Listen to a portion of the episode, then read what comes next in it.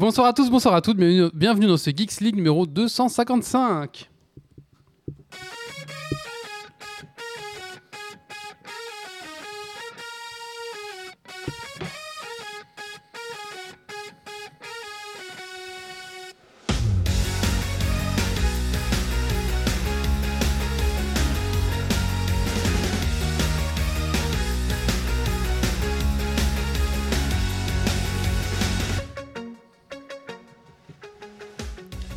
Bonsoir à tous et bonsoir à toutes, bienvenue dans ce numéro 255, enregistré ce vendredi 3 mars 2023.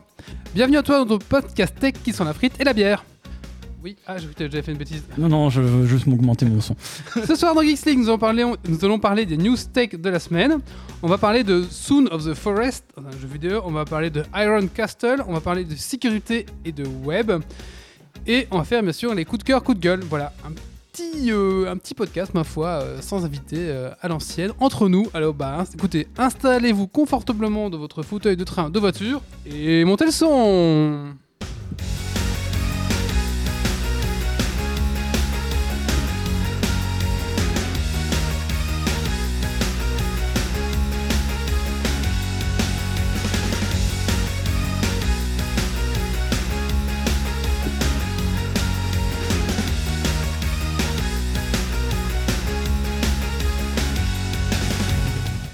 Écoutez, avant de commencer ce podcast, euh, j'aimerais remercier nos tipeurs. Donc merci à vous, euh, chers tipeurs. Et si vous aussi, ben, vous aimez ce qu'on fait, vous pouvez nous laisser un petit pourboire sur Tipeee.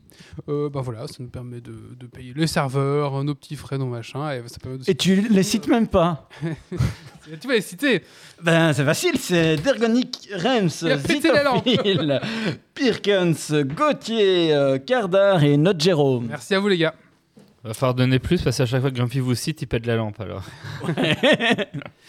Euh, bah écoutez, on va commencer par un petit tour de table. On va commencer par Titi ce soir. Bonsoir Titi. Bonsoir tout le monde. Alors Titi, qu'est-ce que tu as fait de geek ces 15 années jours Beaucoup, beaucoup de choses. Euh, euh, on va dire que niveau jeux vidéo, j'ai joué à Undermine euh, sur Switch. C'est un petit peu un Binding of Isaac, mais en, en mode, allez, on va dire, euh, plus à l'épée, à la Zelda, un croisement Isaac avec euh, Zelda. J'aime bien. C'est assez chouette. Sinon, je fais aussi un petit peu de, de GIMP, de retouche d'image. J'essaye un petit peu ça euh, parce qu'il y a besoin. Sinon, je chipote à l'intelligence artificielle aussi. Je galère pas mal avec Chipote à l'intelligence artificielle. Oh, oui, c'est une façon de le dire, hein, c'est ça. Mais oui, voilà. Donc, euh, j'ai un peu expérimenté euh, ChatGPT, GPT ou pareil, hein, et euh, Midjourney. Voilà. Déjà, il est venu avec un PC et il est en train de lire Ouais, sur un PC. Il a pas et- son carnet, Ça, et c'est exceptionnel. Je hein. n'avais pas réalisé, mais oui, c'est vrai ça. C'est fou, c'est fou. C'est un, c'est un faux. Oui, c'est ça. Il a allumé, mon dieu. Et connecté sur Internet. Allez, nous avons Doc ce soir. Bonsoir Doc. Bonsoir, bonsoir. Alors Doc, qu'est-ce que tu as fait de geek ces 15 derniers jours Euh, surtout un peu de lecture et surtout du jeu vidéo, notamment euh, Sons of the- of the Forest, étonnamment, étonnamment. Euh, mais je laisserai Wally vous en parler. Et nous avons Grumpy. Bonsoir l'ami Grumpy. Bonsoir, bonsoir. Alors Grumpy, qu'est-ce que tu as fait de geek ces 15 derniers jours Euh, surtout des séries, un peu de modélisation euh, 3D et beaucoup d'impression 3D parce qu'il y a quelqu'un qui me demandait des grosses pièces. Voilà. Euh, Encore Wally dans le coup. hein. Et puis euh, sinon euh, un peu de programme, mais rien de- d'extraordinaire. Ok. et toi, Wally? Euh, bah écoutez, moi, qu'est-ce que j'ai fait? Bah, The Forest. Euh, j'ai eu pas mal de travail. J'ai aussi un petit peu chipoté aux intelligences artificielles. J'ai testé un peu des modèles sur euh, euh, Unstable. Et puis voilà, après tout, ce que je vais faire. Ouais, voilà. Et puis j'ai bah, Marvel Snap toujours. j'ai toujours le- la main dedans, voilà. Voilà, voilà. Et beaucoup, beaucoup de boulot. hein. Oui, oui, bien sûr, beaucoup de boulot. Enfant. Voilà. Non, j'avais j'avais un peu de boulot comme ça. Ouais. Mais écoutez, je propose qu'on se lance directement de les news tech de la semaine. C'est parti.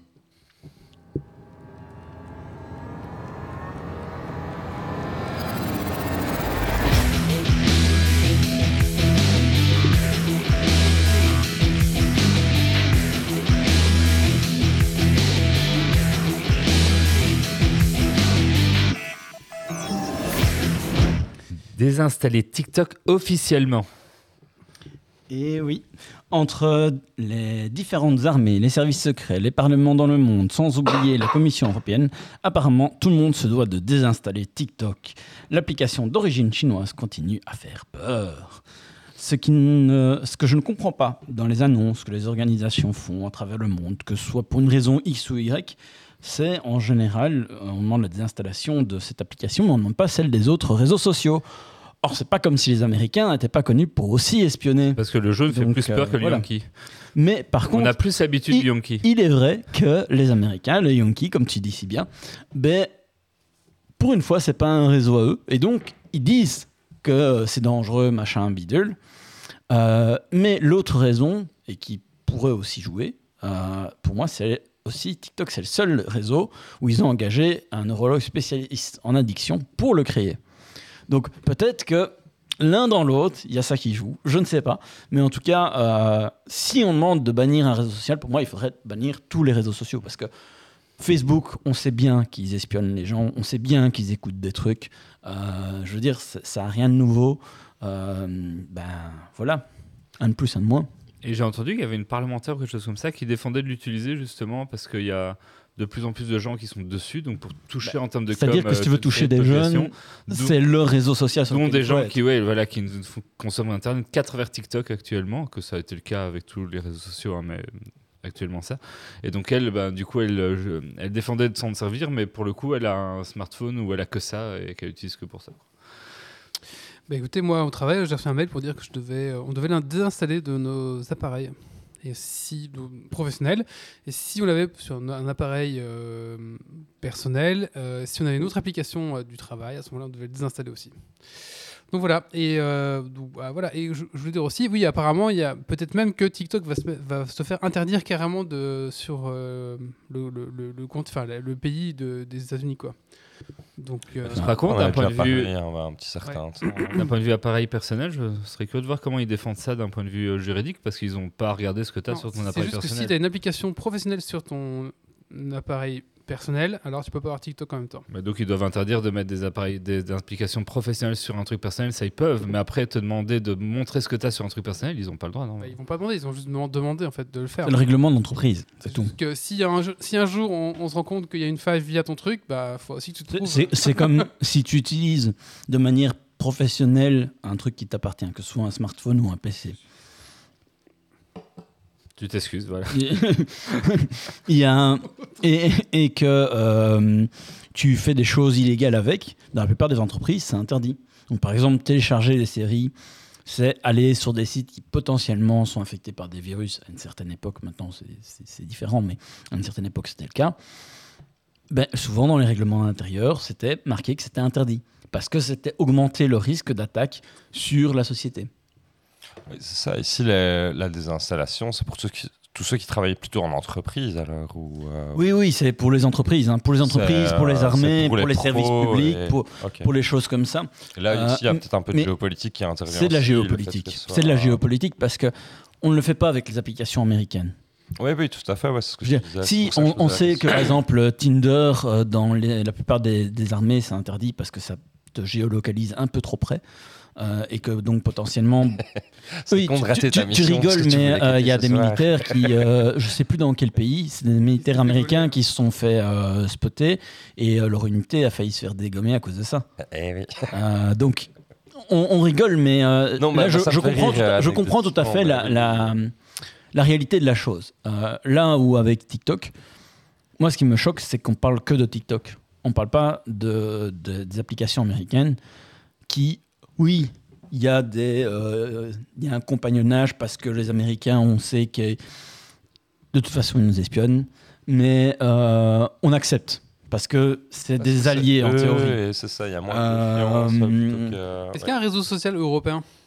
Ben, pas, pas de grand public. Le, le truc, c'est que le problème, c'est que les réseaux sociaux, ça, ça veut tout dire et rien dire. Y a un, Mais- un mais hein, qui fonctionne, non? Ben, les, les trucs grand public. C'est facile. C'est t'as t'as TikTok, t'as Facebook, euh, t'as Instagram, euh, on va dire Twitch, euh, même si c'est pas vraiment un réseau social. Euh, et puis, euh, ben, euh, t'as quoi d'autre Twitter? Twitch c'est un- est un réseau social, ne, ne, ne les vexe pas comme ça, ils vont nous ban. C'est c'est un, c'est un peu les, les gros. En dehors de ça, au niveau mondial, euh, t'en as d'autres qui vont être plus localisés, ou t'en as d'autres qui sont sur des aspects un peu alternatifs, qui fait que t'as beaucoup moins de monde, c'est beaucoup moins grand public, et du coup, on considère pas que ça rentre dans la même catégorie. Si on le désinstalle, euh, il y a Ron Black qui demande est-ce qu'il reste pas des backdoors ou est-ce que.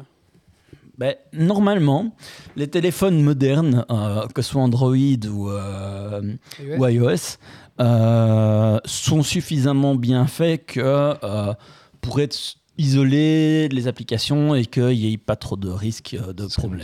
Par contre, si c'est si Mais- c'est un smartphone chinois là euh, qui s'était fait ban euh, Ah pour ouais, utiliser ouais. les produits Google ou quoi, là, tu peux être sûr que Mais c'est pas dit. C'est vrai que par exemple, tu as, je ne sais plus quel autre, il y a un autre OS euh, fait par les Coréens euh, dont j'ai oublié le truc. C'est du même niveau que euh, ce que fait Android ou iOS parce que tu as la réputation de l'entreprise derrière, etc. Donc ils peuvent pas se permettre de faire tout et n'importe quoi. Mais euh, je pense pas que tu aies des risques. Après, je ne suis pas expert dans ce domaine. Maintenant, euh, les, les trucs, c'est que les apps demandent tellement de droits pour s'exécuter, des droits de localisation, des droits d'écouter, etc., qu'une fois que tu as donné les droits, ben, même si ça, au fur et à mesure du temps, on a restreint de plus en plus, maintenant on voit qu'une application qui est- tu peux euh, donner des droits seulement quand tu l'utilises et pas euh, quand ça tourne en background et des choses comme ça, ce qui n'était pas le cas il y a quelques années. Euh, donc déjà, tu réduis fortement les, les risques de ce que l'application peut faire. Mais si on en est venu là, c'est parce que ben, les applications ont utilisé ça Ouais, pendant des années. Mm. Euh, donc, voilà, Qu'est- qu'est-ce que euh, TikTok fait de plus que les autres? Chaque fois que tu as des gens un peu sérieux qui ont un petit peu penché sur la question et qui ont fait, fait des analyses, tu remarques qu'ils font pas pire que les Américains. Voire, dans certains cas, ils font mieux.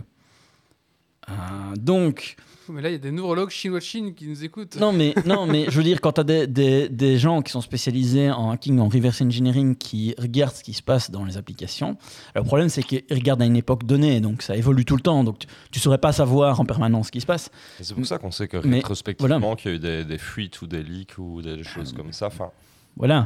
jamais. Mais, mais je veux dire, les, les droits qui ont été mis, c'était pas pour les applications chinoises, c'était pour les applications américaines. Mhm. C'est parce que Facebook écoutait en, en arrière-plan, par exemple, si on, si on prend juste ça. Mm. Pourtant, Facebook n'a pas été interdit dans les parlements. Oui, mais cette trend-là, enfin cette Oui, oui, oui, mais- non, mais je veux dire- elle vient des États-Unis, c'est pas l'Europe Oui. qui l'a déclenchée.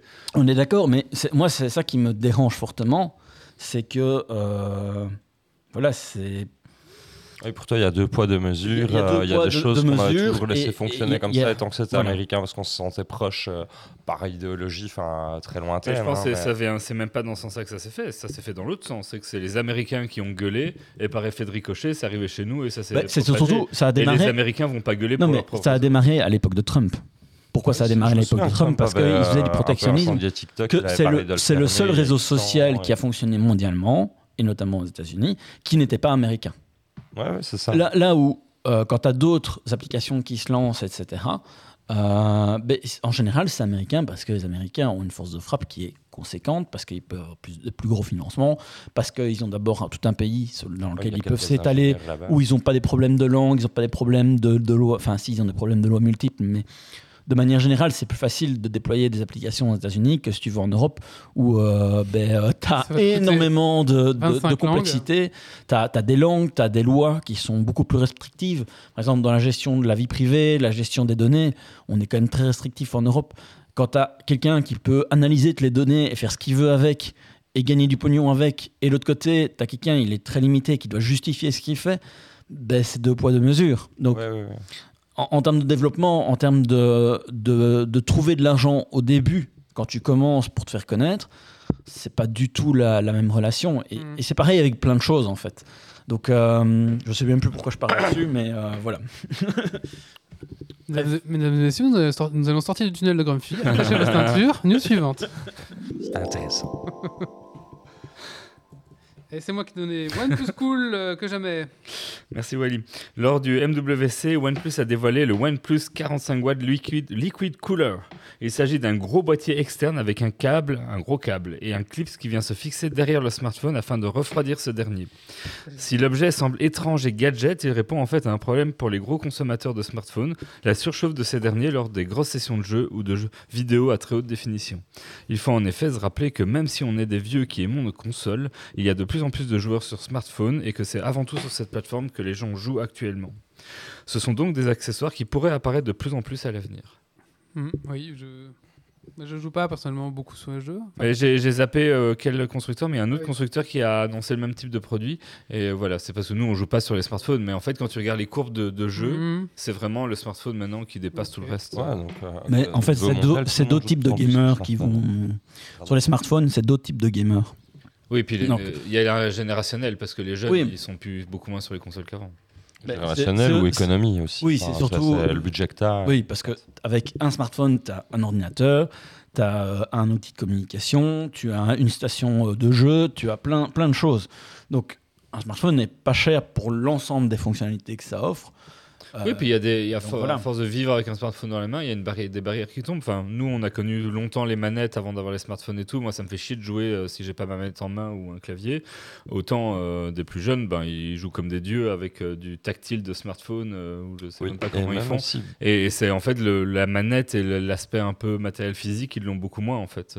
Et c'est même assez drôle des fois de, de voir quand tu fais un peu des ateliers comme ça avec des jeunes qui doivent manipuler euh, des outils, ben, tu penses que ça va couler de source pour eux, mais tu te rends compte que pour beaucoup de jeunes, en fait, euh, ils ont un écran, une souris, ils vont toucher l'écran alors qu'il n'est pas tactile, et euh, pour beaucoup de jeunes, ça passe par le tactile parce que leur première façon d'apprendre passe par le smartphone et pas par euh, une manette ou autre Et chose. de plus en plus, hein, c'est un apprentissage, entreprises ou quoi, tu as de plus en plus souvent des écrans tactiles ou quoi dans les salles de réunion et tout. Il suffit de voir quand c'est pas le cas, euh, les traces de doigts sur les écrans. euh. Ouais, C'est vrai. News suivante. Tesla 2023. Et oui, euh, beaucoup d'aficionados attendaient ce moment avec impatience. C'est le Master Plan 3 euh, de Elon Musk prévu donc pour la compagnie Tesla. Euh, du coup, euh, c'est un peu la grand-messe de Tesla où ils devaient annoncer. Il faut savoir que pour l'instant, Tesla, ils sont un peu dans la sauce parce que la- le, le cours en bourse est un petit peu à la baisse. Du coup, les investisseurs sont pas contents. Donc on attend qu'Elon fasse de nouvelles promesses en l'air. Du coup, euh, bah, du coup, il n'y a pas eu trop de promesses en l'air, du coup, justement, et étaient encore plus pas contents. Du coup, le futur, donc en 2023, ça va être quoi? Ça va être enfin le Cybertruck de chez Tesla. Vous savez, là, c'est Il le- sort enfin? Oui, 2023, normalement, ça va sortir. Donc, En c'est- vrai ou en en voiture vrai, en vrai, en vrai, en vrai. Donc, c'est ce fameux euh, euh, bah, pick-up. C'est quoi le Cybertruck Ah bah, euh, tape Cybertruck euh, Tesla, tu vas voir. Le truc, C'est- quand il a fait une démo, c'était censé être super solide, et puis il a dit, ben, on peut balancer La euh, vitre une a grosse un boule en cap. métal, et ça l'a vite Il a, pété. il a fait la vie. il a fait ah merde. Deux fois. et c'est après, il a retenté sur le vide d'à côté et ça a recassé. Bah, comme le dit Iron Black, euh, bah, c'est pas, c'est pas super hype en fait. Euh, bon. Bah, Après, voilà, donc euh, oui, en vrai, c'est un, une espèce de, de- bah, Cybertruck. hein. Bon, après, moi, j'ai un problème avec si vous, vous, vous prenez un piéton, mais vous le tuez, quoi. Je, je sais pas, vous le coupez en deux, je sais pas. Bon, Ah, ça, c'est juste sur un américain dans c'est une voiture en fait. c'est un, euh, un, un pick-up, quoi. Ok. T'as déjà vu les véhicules aux États-Unis euh, Ah, C'est pas le vrai. même gabarit. hein. Euh, sinon, aussi, il a annoncé que bah, euh, ils vont ouvrir une Gigafactory au Mexique qui va pouvoir produire donc, plus de véhicules. Ils ont annoncé aussi le 4 millionième véhicule de Tesla euh, fabriqué. Et euh, deux véhicules mystères, mais on a juste vu euh, des ombres, euh, un peu comme dans euh, Star Citizen, tu vois. Regardez, nouveau véhicule Et on ne sait pas vraiment ce que ça va être, mais il y a deux nouveaux véhicules qui sont annoncés. En vrai, s'il se mettait à vendre ses, ses bagnoles comme Star Citizen, ses vaisseaux, je suis sûr qu'il pourrait y arriver. hein. il devrait se mettre en- faire une collaboration avec Star Citizen, il ferait des, des- des- des miracles. Donc voilà, donc pas grand chose d'annoncé. Pas grand chose d'annoncé. Ah si, il y a un- système aussi, hein, bah, pour l'instant juste au Texas. Et c'est un abonnement en fait, vous payez 30 euros par mois et vous pouvez recharger votre voiture illimitée. Donc à voir un petit peu si ça se développe par ici, ça peut être en tout cas très intéressant. Donc voilà un petit peu les news. Les investisseurs sont encore plus fâchés. Et puis euh, voilà, on verra bien comment ça évolue Tesla en 2023. C'est vrai que la bonne question, est-ce qu'on peut jouer à Cyberpunk dedans? C'est vrai que c'est une très très bonne question. Ah peut-être, ouais, mais après t'as quand même un... Euh, C'est vrai que dans les, les taille de ordinateurs l'écran des dans Tesla les- sont, Ils sont, sont pas dégueulasses. sont pas dégueulasses. Je sais qu'il y a plein de jeux qui se jouent, Doom bien sûr. Et vu la taille des écrans, il y a de quoi faire. Ouais, ouais. Et euh, toujours, pas de, toujours pas de news de la Model 2, ils avaient- parce que la Model 3, ils ont annoncé une, Model 2 en fait où le prix serait justement euh, abordable en fait pour n'importe quelle bourse. Et c'est toujours pas activé, mais c'est toujours apparemment euh, dans les tubes de pouvoir proposer une, une Tesla euh, vraiment abordable. Ah, donc on partirait d'une voiture à 20 000 annonce qu'il- dollars. S'il annonce qu'il le fait plus, je pense qu'il se met, il se met une balle dans le pied. Voilà, donc c'est la fameuse voiture électrique à 20 000 dollars. Bon, on verra bien un petit peu euh, si, euh, quand elle arrivera. Voilà. News suivante. Picadodo. Le Pokémon Day de 2023 centralisait beaucoup d'attentes de la part des fans, avec notamment l'espoir de l'annonce du prochain jeu Pokémon, puisque tous les ans Pokémon sera un nouveau jeu, Alors, pas forcément la licence principale, mais au moins un spin-off, et là on ne sait pas ce qu'il y aura cette année. Et ils ont été déçus. Alors certes, les DLC de Pokémon Écarlate et Violet ont été dévoilés, mais c'est surtout une toute nouvelle app pour traquer le sommeil avec les Pokémon qui a été annoncée et qui sera dispo avec une nouvelle version du Pokémon Go euh, Plus. Tu sais, le gadget à mettre au poignet pour euh, faire catcher, euh, machin. Mais une nouvelle version qui pourra traquer en plus le sommeil et, et service de... Alors toujours pas auto-catcher, faudra toujours appuyer sur le bouton, donc toujours aucun intérêt. Mais voilà. En dehors de cette app absolument sortie de nulle part et que personne n'attend et que personne ne veut vraiment, euh, une nouvelle édition de la première euh, édition du jeu de cartes euh, Pokémon à collectionner dans une, un format très très premium avec des dos très sobres, noirs, assez classe, qui peut être sympa pour mettre un peu la main sur les cartes Pokémon, avoir le prix. Et c'était un peu les, les gros points annoncés dans, dans ce Pokémon Day. Ah oui, il y a une série Netflix qui va sortir en, en espèce de stop motion avec une réceptionniste dans un hôtel Pokémon. À voir. Est-ce que l'application de sommeil va être liée à Pokémon Go du coup? Euh, bonne question, j'ai pas creusé plus. Euh, faudrait regarder. Et Mais, euh, euh, pas sûr. Autre question là-dessus, parce que ça me- ça m'interpelle, ce attrapeur de sommeil, enfin catcheur de sommeil. Je, je, je sais pour moi, c'est c'est antinomique, ça, ça, je vois on pas l'intérêt. trop en fait. euh, Qu'est-ce que c'est un catcheur de sommeil pas bah, ça a l'air d'être plus euh, comme les apps de, de tracking de sommeil euh, Mais euh, justement, classiques. donc tu mets, quoi, ton, tu, mets tracking ton de smart- sommeil tu mets ton smartphone près de ton oreiller ou sur ton matelas. Avec tes mouvements en fait de- du lit, ça fait bouger le smartphone et ça va détecter ben, si tu es en train de dormir, de bouger, un peu réveillé, ainsi de suite. Et donc ça te permet d'analyser tes phases de sommeil. Alors c'est moins précis que quand tu as une Apple Watch ou autre qui va avoir un capteur au poignet, d'où le fait de revendre un bracelet euh, qui ferait ça mieux. Euh, mais Et c'est sur le thème Pokémon. en c'est sur le thème Pokémon, mais euh, de près, ça a pas l'air. Euh, ça a l'air tout à fait classique dans le genre, sauf que ça a une surcouche Pokémon, quoi. Sauf Oui, que ce oui, sera oui. lié à Pokémon Go et du coup, tu, je suis sûr ils vont marier des trucs. J'en suis sûr. Wally est prêt à passer le cap pour Ouais, suis capturer prêt, un hein, truc. Moi, je, moi, je- je vends mon âme à- aux, Et, aux et diront aux enfants, si tu dors pas toute la nuit et que ton tracker sait le voir, eh ben, tu auras Mewtwo. Du coup, non, c'est- c'est- Mais je crois que ouais, après ils font le Ouais. parallèle. T'as dormi comme un ronflex, t'as dormi comme un. Ah oui, c'est ça, ouais. ouais. Mais en tout cas, oui, si s'il y a ça, mon épouse va être heureuse. Parce qu'elle adore jouer à Pokémon, elle adore dormir. Donc, euh, Gros risque, Oli. suivante. Vidéo to animate. Alors, il y a peu, le studio américain Corridor, euh, Digital ou Corridor tout court, je ne sais pas trop, euh, qui a plusieurs chaînes YouTube, notamment Corridor Crew et Corridor, et un site web dédié dans lequel vous pouvez avoir des vidéos plus complètes que ce qu'ils font sur leur chaîne euh, YouTube, euh, mais qui est un petit peu payant. Je crois que c'est 3,99 par mois, mais si vous aimez tout ce qui est VFX, euh, trucs de cinéma, décortiquage, euh, de cascade, etc., apparemment ça vaut la peine. Moi, j'ai pas payé, mais voilà. Bref, récemment, ils ont fait une petite expérience où ils ont sorti un dessin animé, mais sorti de, d'images réelles. Donc, c'est-à-dire qu'ils se sont filmés sur des fonds verts ou autres. Ils ont entraîné une IA type, je crois que c'est Stable Diffusion qu'ils ont utilisé, et avec un petit peu de post-production euh, vidéo, euh, ben, ils ont réalisé un dessin animé euh, à partir des acteurs. euh, qui est franchement euh, super bien réalisé quand on, on voit que c'est fait avec des outils qui sont accessibles au grand public. C'est pas euh, des outils euh, parce que derrière, je crois qu'ils ont utilisé surtout DaVinci euh, Resolve euh, pour les effets, etc. Euh, c'est peut-être des effets qui eux sont payants, ça, ça je sais pas parce que je ne m'y connais pas assez dedans. Mais euh, globalement, c'est des choses accessibles au grand public. Et je trouve que le, le truc en vaut vraiment la chandelle. Parce que ça a un rendu qui est absolument. Moi, j'avoue que là, je suis en train de voir en même temps. Et ça Vraiment, vraiment impressionnant. choses et, et ils expliquent comment, sur le- leur chaîne YouTube, ils expliquent comment ils ont réalisé grossièrement la chose. Et ils sont très intelligents, puisqu'ils veulent que les gens souscrivent à leur site web. Dans leur site web, ils ont vraiment un tuto euh, dédié step by step sur comment faire.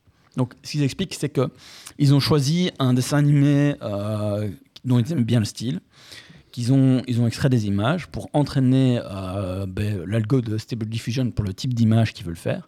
Puis ils ont pris euh, leur face à eux, donc euh, réel.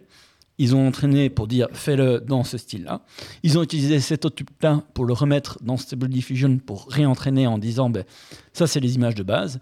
Et puis ils ont pris les images qu'ils ont filmées, euh, avec euh, ben, euh, leur scénario, etc. Il y a certains fonds d'images qu'ils ont générés aussi via de l'IA, style, je sais plus si c'était Stable Diffusion ou Midjourney, mais enfin bref, voilà.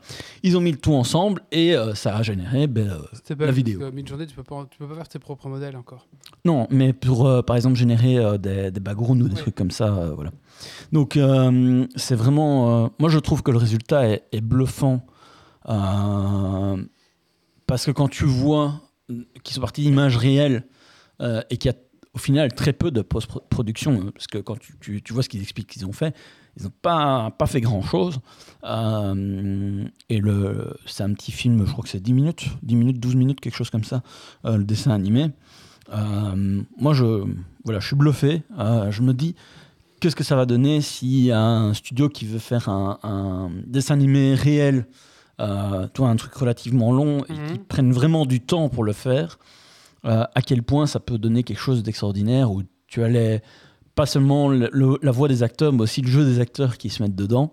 Ça peut être très, très, très intéressant. Quoi. Et je pense que ça peut amener euh, quelque chose de, de tout à fait nouveau euh, au niveau du dessin animé. euh, voilà. Ouais, parce que là, tu vois, enfin, je suis en train de regarder en même temps, mais t'as les acteurs, ils sont en train de jouer juste un peu en costume, et puis c'est l'intelligence sont Ouais. appliquée dessus, mais il n'y a aucun capteur. Comment tu verrais aller Mm. Les trucs où ils sont tous en bleu de. Et Ah, mais- ça, mais en fait, ce qu'il y a, c'est que, par exemple, capteurs, Tu vois, t'as plus besoin de besoin motion de capture. Il n'y a plus besoin de gens qui vont. Tout, ce qui est motion capture, etc., qu'on utilise, euh, ben en fait, euh, ton malo. Ça passe à la trappe, ouais, donc, c'est ça, Quand, tu quand vois besoin. à quel point le deepfake euh, au cinéma, c'est surtout utilisé pour rajeunir des acteurs, remplacer des acteurs dans certains cas, euh, mais c'est surtout le côté rajeunissement ou vieillissement des acteurs. On utilise du deepfake de l'acteur lui-même sur lui-même. Euh, ça, c'est vraiment l'utilisation qu'on en fait maintenant. Et il y a énormément de films qui ont recours à, à ça. Euh, dès qu'ils font, euh, ils se remémorent, etc. euh, Ouais, c'est ça.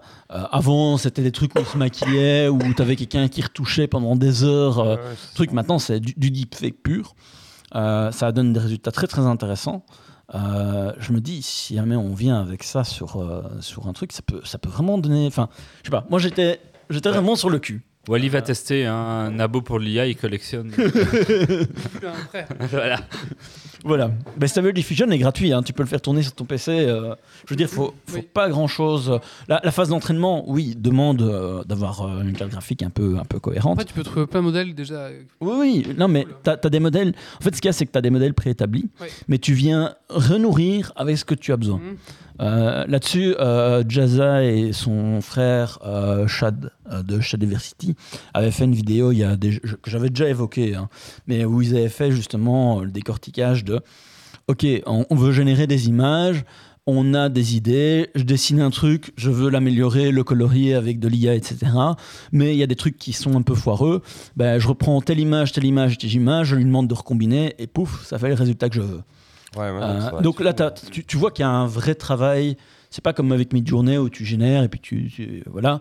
Tu, tu as un vrai travail artistique derrière. euh, Oui, où tu ça, peux- où tu peux croiser un petit peu. tu peux croiser, tu peux enrichir et ça, devient un outil pour la ça devient personne un vrai- quand même véritable des compétences à la base. euh, et, et là, je trouvais ça bluffant. Euh, donc voilà. Moi, je Ouais, non, j'avoue que la- oui, effectivement, Corridor Crew, la, petite vidéo, euh, c'est Voilà. bluffant. D'ailleurs, de manière générale, euh, Crew, euh, c'est un truc qui vaut la peine de, de suivre le channel parce qu'ils font toujours des trucs intéressants. Ok, je connaissais pas. Allez, news suivante. Et euh, bouche à ma bouche, bouche à ma bouche. Vous l'attendiez ou pas, mais ils l'ont fait quand même. Des étudiants chinois ont développé un gadget à brancher sur votre smartphone. Se présentant sous forme d'une bouche en silicone, il vous permettra d'embrasser vos partenaires à distance. Alors les plus puritains d'entre vous, ne vous inquiétez pas, il ne sera possible de synchroniser qu'un seul appareil avec, un, avec le vôtre, de manière à Oh. garantir la monogamie. Je suis déçu. Voilà, voilà. Bon, bah, sans doute encore un gadget dont on pourrait se passer. Mais il va finir ailleurs que sur la bouche des. Ouais, quand, tu, quand, quand tu revois la vidéo du machin, les, les mouvements ont l'air quand même plutôt limités. Hein. Ça ça- fait des ça- petits smacks et la, la, la bouche n'a Ouais, pas l'air de pouvoir trop s'ouvrir. C'est ça. Donc, non, Wally, elle ne rentrera Mais- pas. parce que moi, j'imaginais déjà le service en ligne ou embrasser euh, tel acteur, tu vois, ou un truc comme ça, tu vois. le- Ah, le ouais. truc. Je suis sûr que ça peut tellement Et marcher. tu mets des grands-mères à la place. Ouais, bah oui. Ou même tu mets un programme, hein, je veux dire, euh, tu fais un truc qui fait mou, mou, mou, euh, franchement. euh, Ah, mais du coup, ça peut marcher sans avoir besoin de synchroniser avec un deuxième appareil. Là, mais tu, tu est-ce sais- qu'on peut l'utiliser au boulot comme ça vient de Chine tu- tu-. Ah, c'est la vraie question. Ouais. tu sors juste une un- app qui utilise un appareil en solo et qui va préenregistrer des mouvements de bouche qui seront justement ceux des acteurs que tu veux vendre. Tu vends ça 5 ou 10 balles et les gens vont l'acheter.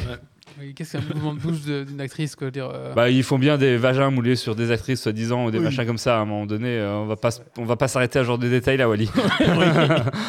Oui, mais ça c'est vrai. Sur- surtout que, surtout que ça, ça a déjà été prouvé que dans la plupart des cas, les vagins moulés, euh, comme les bites moulées d'ailleurs, enfin comme toutes les parties moulées. Non, non, on, avait fait un, on a fait ici un article sur les bits bougies Oui, avec un kit à faire soi-même. Oui, non, mais de, de manière générale, quand ils te vendent un, un- un truc moulé euh, sur un acteur ou une actrice porno, c'est un truc où, en fait, souvent, c'est pas moulé dessus, mais c'est. Ils ont designé en collaboration avec l'acteur ou l'actrice le truc qui le représenterait le mieux. L'actrice a dit voilà, moi je veux que ça soit plus serré là, plus ouvert dans ce- Voilà. celle Ce qui est pas du tout la même chose. Ce n'est pas moulé. C'est. Ah, mais il y a un travail temps, de euh, designer. après, un, un vagin, c'est pas juste un trou, c'est des tissus élastiques qui bougent, qui, qui s'ouvrent, qui se referment. Donc à un moment donné, pour mouler ça. euh.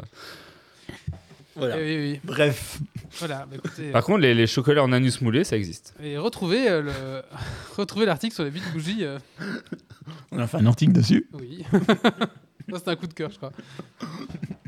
Pour, pour la Saint-Valentin. Est-ce C'est un que- coup de est-ce cœur que- Saint-Valentin. Est-ce que c'est pire que ce soit un coup de cœur qu'un art plutôt qu'un article Ça, je ne sais pas. Je ne sais pas. Ça dépend qui l'a fait.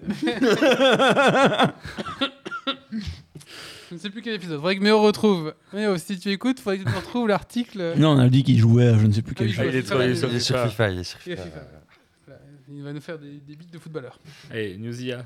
Allez, dernière news. C'est long les news aujourd'hui. Newsia Ah oui, euh, attendez, attendez. Je suis pas prêt. On l'a perdu. Ah, c'est où? Attendez. C'est la petite news Ah, de non, non, l'IA. Non, j'ai j'ai pas. Attends. C'est où C'est peut-être ça, attendez. Non, pas ça. Non, non, non. Bah Bah, alors ça, ça va bien quand C'est tu, déprimant, cherches, euh, quand tu cherches ton jingle et que ça va pas, que ça fait Ah bah une écoutez, petite musique. A disparu, ma foi. Euh, Oh, bouh c'est- pas grave. euh, je la cherche une dernière fois, mais je la vois pas. Bah ça alors. On est triste. Enfin, Tu en étais tellement fier, elle a servi une fois. Et oui, attendez, je regarde juste si elle est pas là quand même. dommage, Sinon, tu devras la recréer. Oui, non, ça me rend triste. Bah oui, je comprends. Attendez. Et moi, j'ai pas entendu, donc euh, ça, T'as pas écouté l'épisode de la semaine dernière. Et non, désolé. Enfin, d'il y a deux je semaines, je mais c'est scandaleux. et moi aussi, je joue à FIFA 2023. Non, bah écoutez, je, je l'ai perdu. Comment ça Ben, c'est pas grave, tu mets un petit euh, jingle news et puis euh, let's go. Ouais, oui, oui, oui, tant pis. hein. Tu le mettras en montage. Oui, j'ai quand même été faire un petit tour pour le dernier épisode. Après le lama fâché, voici le lama chat. Et oui, c'est au tour de Facebook, euh, enfin Meta, d'annoncer son concurrent à ChatGPT, Lama. Donc avec deux L. Alors, quelle est la différence euh, avec euh, Lama, avec Bard, avec machin, avec Bidule? Ben, Quelle est la différence? Euh, ben, C'est le modèle de données qui est différent, un peu comme euh, ben, pour ChatGPT, as GPT, euh, qui est le modèle de données. Ben, Lama, ce sera aussi le modèle de données.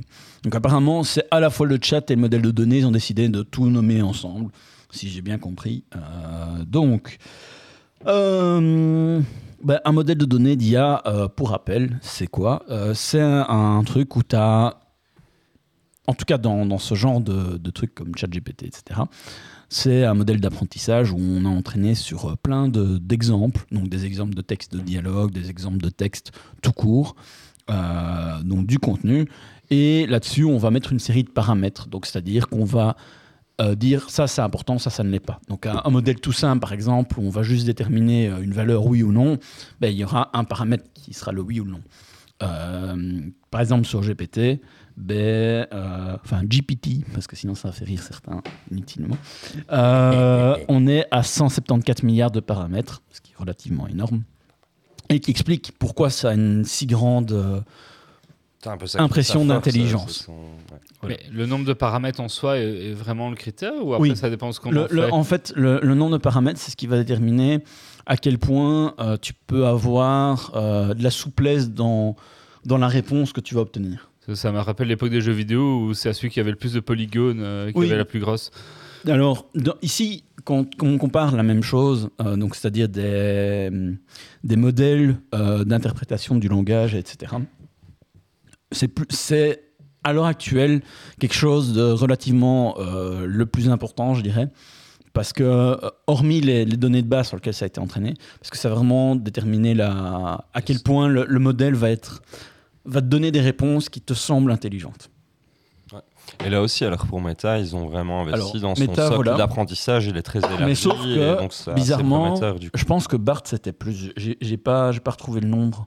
Euh, mais bizarrement, euh, Lama, c'est seulement 65 milliards. Je dis seulement hein, 65 milliards de paramètres. Alors je dis seulement parce qu'il faut, faut bien se rendre aussi compte que. c'est aussi que ce soit l'utilisateur. Enfin, Alors en fait, quand on parle ça, de, paramètres, cibles la personne. Alors, que- quand on parle de paramètres, euh, faut bien se rendre compte que c'est ce qui coûte le plus cher, en tout cas dans ce genre de modèle, ce qui coûte le plus cher à l'entraînement, parce que plus tu as de paramètres, plus c'est complexe à entraîner. Ouais. Euh, des, des petits modèles avec euh, 10 paramètres, tu sais faire tourner ça sur un PC sans souci. Mhm. Euh, tu peux l'entraîner comme tu veux et, et voilà. Mais plus tu as de paramètres, plus ça demande de- du temps de calcul et euh, de l'interprétation des, des modèles, enfin des données que tu as en- en- au départ. Euh, donc ici, on est sur beaucoup moins de paramètres, donc il faudra voir ce que ça va donner. Alors pour l'instant, c'est une annonce, c'est pas encore sorti. Euh, mais je trouvais que voilà, c'était intéressant de voir qu'ils s'y mettaient aussi. Il faudra voir quand ils vont le sortir et à quel point ce sera différent des autres, euh, parce qu'on sait bien que Facebook a tendance à faire les choses à sa manière. Dans certains cas, c'est bien, dans certains cas, c'est mal. Euh, mais en tout cas, Plus souvent mal. Souvent mal l'exploitation de ce qu'ils font. C'est-à-dire qu'ils font des choses super intéressantes qui révolutionnent du point de vue technologique les, le- les choses, mais l'utilisation qu'ils en font est souvent catastrophique. Parce que, ben voilà, ce qui est dommage, parce qu'il y a des très bons ingénieurs euh, chez Facebook qui donnent des choses très très intéressantes du point de vue technologie. Euh, je rentrerai pas dans les détails maintenant parce que sinon je vais perdre euh, tout le monde. Euh, mais il y a beaucoup de choses qui technologiquement sont utilisées dans le développement d'applications, dans le développement web à l'heure actuelle, qui viennent de chez Facebook. Donc euh, voilà. C'est tout. Ok, bah, l'Oculus joué. Quest 2 est un très très bon casque. Hein, de verre.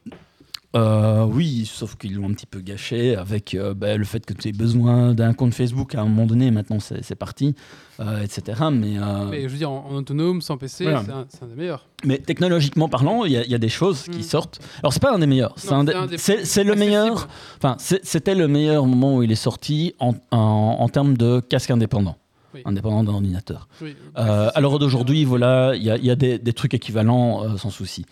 Mais le problème, c'est encore une fois l'utilisation qu'ils en ont faite, le fait de forcer, le fait de, pendant un temps d'avoir un compte Facebook, et donc si c'était banni pour une raison quelconque, ben, en fait tu perdais non seulement ton compte Facebook, mais tu perdais tes jeux, etc. Enfin, c'est c'est ce genre de choses Mm. que souvent on reproche à, à Meta, Facebook, euh, plus que euh, le côté technologique où souvent ils ont des bonnes idées. Voilà. Merci, Grumpy. Euh, Soiti nous fait une petite tournée de, de cidre. ça fait longtemps, un petit cidre, c'est une très bonne idée. Et sinon, euh, petite news pour ceux que ça intéresse et qui sont en live. euh, ce week-end, euh, enfin aujourd'hui et demain et dimanche, c'est la MIA, donc la Medinasia à Bruxelles. Ah oui. Je me suis dit qu'il devait y avoir ça parce que dans le train, quand j'ai été tout à l'heure, j'ai croisé des gens en cosplay. Ouais. et si vous y allez, dites bonjour à Quentin de chez Synapse de Ah bah qu'on retrouve bientôt d'ailleurs, Ouais. dans, dans 4 semaines. Voilà. Mais pas que, on en parlera à la fin. Ouais. Allez, c'est parti, maintenant on va parler de Soon of the Forest.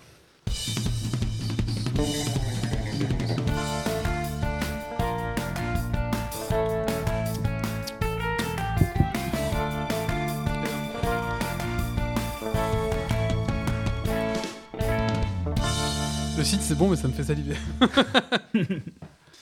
Alors, Soon of the Forest. Bon. Soon of the Forest est la suite du jeu The Forest, développé par End Night euh, Game. Alors en fait, dans, le premier, donc The Forest, vous étiez le papa de Timmy, qui, à la suite d'un accident d'avion, vous perdiez votre fils. Donc le but, c'était de retrouver votre fils dans euh, une île sauvage. Pour euh, le deuxième tome, vous n'êtes plus le papa de Timmy, mais vous êtes un militaire surentraîné à la recherche de la famille Puff. Euh, donc une famille qui a l'air assez riche parce que bon, assez richou, voilà. Et bien sûr, l'exploration ne va pas bien se passer. Les deux hélicoptères, vous trouvez et vos collègues bah, se crashent. Et vous vous retrouvez seul sur une île. Ah tiens, encore. Est-ce que c'est la même île? On ne sait pas.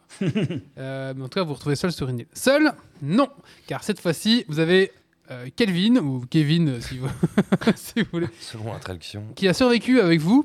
Tout Euh, aussi intelligent que les originaux. Sauf qu'en fait, il a une commotion, une commotion et euh, il ne peut plus parler et il est sourd. Donc, euh, pour lui communiquer, vous devez, devriez écrire des petits mots pour que vous le collez sur le torse et il va exécuter les, les- les trucs.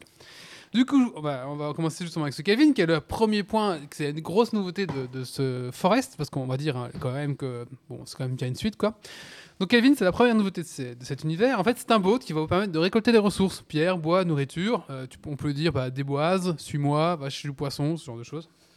Et en fait, il va s'exécuter et va vous aider un petit peu à, à faire les tâches il est même plus efficace que les joueurs sur certaines tâches. Et donc, très très utile en, en partie solo, parce que ben, ça vous fait un peu les tâches chiantes. euh, couper du bois, c'est marrant de 5 minutes, mais si, Ouais, ouais, c'est vrai. s'il vous que- faut 400 troncs, euh, troncs d'arbres, ben, lui, il va vous faire gagner un peu de temps là-dessus. Quoi. Donc, voilà. Et puis, bah, ça, a un m'a un petit peu d'enlever la solitude qu'on avait dans le jeu quand on jouait en solo. Euh, niveau graphisme, euh, ben, le jeu est magnifique, je trouve. Euh, si vous avez la capacité, vous avez un bon ordinateur, poussez-le en ultra. C'est incroyablement beau. La physique des objets, la physique de l'eau. Euh, voilà, c'est vraiment chouette, c'est très beau. Et en plus, la, ça gère les saisons dans cette version de The Forest, de of Forest, ça gère les saisons. Et je trouve qu'à chaque saison, en plus, ça redonne un autre aspect de l'île. C'est vraiment très beau. Sur un cycle rapide, parce qu'elle dure deux jours, je crois, pour l'instant, les saisons. Trois jours, je crois. Trois jours, trois jours. Alors, euh, la construction, c'est un petit peu. Alors, non, oui, la construction, c'est un petit peu changé. Donc, fini les blue. Enfin, fini. Oui, non, mais vous allez voir. Fini les blueprints qu'on posait avant et on devait juste placer des, éléments euh, pour nourrir le blueprint et ça se construisait tout seul. Maintenant, si vous voulez construire une cabane, il va falloir poser un bâton manuellement à la verticale, un autre bâton à X mètres à la verticale et mettre un bâton entre les deux pour faire, pour faire euh, la structure. Quoi. Et donc, on va retrouver un système un peu plus. euh, un peu plus. C'est quoi que j'avais dit Je ne sais plus. Bah, c'est un peu plus réaliste plutôt Un de partir de ton Voilà, un peu plus organique. Voilà. plan organique. Ouais, bah organique dans le sens où euh, on va falloir vraiment poser les, les- les éléments ensemble et les- Oui, au tu bon endroit. manipules quoi. plus. Ouais. Si tu Ouais. écartes trop, genre, euh, au moins tu as de la compréhension quand tu montes ta tente. euh, même Ouais. si sur le plan, tu as un super palace en bois, il faudrait au moins mettre euh, le piquet central. Enfin, ça. ou- Ouais, il y aura comme ou des choses à respecter. trop- ouais, ouais, ouais. Et par exemple, pour, mettre, pour votre euh, tente de survie, il faudra poser la bâche par terre et prendre un petit bâton et soulever pour faire euh, la petite tente. euh, Voilà, comme ça, Par au moins, c'est un peu des- blueprints pour certains. Par contre, pour certains objets, il y a toujours des blueprints.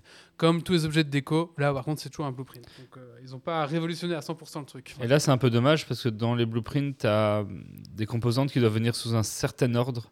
Donc, euh, en gros, c'est pour euh, avoir un côté un peu réaliste, logique. Donc, tu mets d'abord tes piliers de fondation, puis ton premier plancher, puis tes murs, puis ton toit, par exemple. Mais Donc, du coup, ça va parfois te forcer à amener certains composants ou certains objets secondaires qu'après. Donc, tu es obligé absolument d'abord de mettre tes rondins, puis tu as peut-être des planches coupées, puis revenir à des rondins. Et, Mhm. et, et- et ça, c'est, ça donne un côté réaliste, c'est marrant la première fois, et après deux, trois fois, c'est chiant en fait, parce que ça, te- tu, tu perds un peu de plus, temps à, euh. faire, à gérer cette étape-là. Quoi. Niveau gameplay, euh, ben, franchement, si vous avez joué au premier euh, Soon of the Forest, ça va pas vous. Ah, la filiation évidente. Ça, ça. C'est ça, ça va pas, rien ne va vous sembler étranger, beaucoup de similitudes entre les deux. Euh, quelques changements au niveau de la gestion de l'inventaire, mais après, euh, vraiment, euh, c'est vraiment la suite. L'histoire, je ne sais pas encore me prononcer dessus, surtout que là, pour l'instant, on est en accès anticipé, donc à mon avis, l'histoire n'est pas finie. Mais en tout cas, on sent qu'il y a une île remplie de mystères, on, peut, on a envie de gratter partout, il y a des petits symboles, des petits trucs cachés, des histoires. On voit bien là qu'il y a des espèces de, de ligues des- de géologues qui s'est installé, je sais pas ce qui s'est passé. Mais en tout cas, on voit que- qu'il y a une histoire qui se trame derrière, mais on ne sait pas laquelle. Et dans le premier épisode, c'est déjà comme ça C'était déjà comme ça, il y avait un euh, petit il y avait peu- des choses Ah, ça présentes, partait bien en couille du sur tout la fin, pourquoi. euh, ou- Comment? Ça partait quand même bien en couille. sur Ouais, la ça fin. partait bien en couille, il y avait plein de petits indices cachés, puis enfin, il y avait- c'était moins visible. ouais, Ça restait une narration très, euh, suggéré ou ou très léger. euh, très suggérée dans Au début, croisais, suggéré, en mais à la fin, une fois que tu arrivais dans la fin, là, T'avais quand même des révélations, donc t'as vraiment une continuité. Parce que moi, je, je vois le Ouais. jeu, mais j'ai pas joué, donc euh, je Après, sais pas si l'or est détaillé c'est pas. assez léger comme histoire. hein. Faut pas s'attendre c'est plus à. dans faut pas suggestion et- euh, Ouais, mais je si Silent le deuxième va pas le pousser un peu plus. Je sais pas. Parce que dans la dans l'accès anticipé où il y a loin d'avoir tout, il y a quand même déjà pas mal de petits éléments comme ça à droite à gauche euh, que tu croises. Oui, mais je, franchement, je, apparemment, oui, je sais pas. On verra un petit peu. Nous, on a joué trois soirs dessus maintenant, donc on n'a pas été très très loin. On a construit des cabanes, des machins, des trucs, mais l'histoire, on n'a pas encore vraiment poussé. Quoi. Je- Donc je peux pas encore me prononcer. Ouais, et en plus, sait pas à quel point elle est déjà en plus, c'est l'accès anticipé, donc à mon avis, c'est peut-être pas fini parce que dans The Forest 1, avant d'avoir la vraie histoire, il a fallu attendre quelques. Là, on a testé, mois, on a testé 3-4 grottes et il y en avait qu'une qui était bien, les autres c'était des trucs pas finis quoi. Alors, au niveau de l'IA, euh, bah, déjà, il y a l'IA de, de Kelvin, qui apparemment a demandé beaucoup de travail, parce que du coup, il doit aussi il doit faire pas mal de choses, même s'il se coince. Alors l'astuce, s'il se coince, vous le tuez, vous le réanimez. voilà.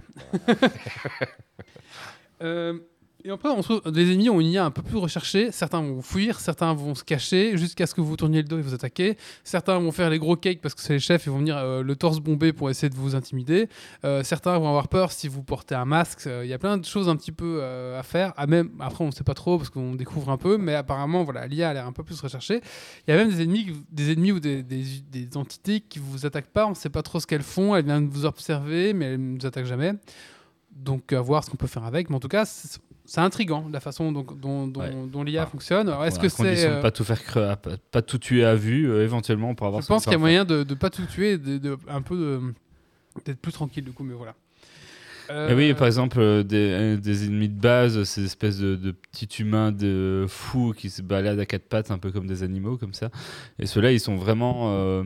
Ils te harcèlent, ils te regardent de loin, ils t'observent, ils te tournent beaucoup autour. Donc, il, il y a un côté. euh, Enfin, ils ont vraiment un mouvement, c'est pas juste le mob qui te fonce dessus euh, comme avant. Ils grimpent aux arbres et tout, et c'est vraiment quand t'as le dos tourné qu'ils viennent t'attaquer à chaque fois. euh, ou quand ils sont plusieurs, quand ils sont quand ils sont plusieurs, t'es en train d'en taper un, l'autre vient par derrière. Enfin, il y a des petits trucs comme ça.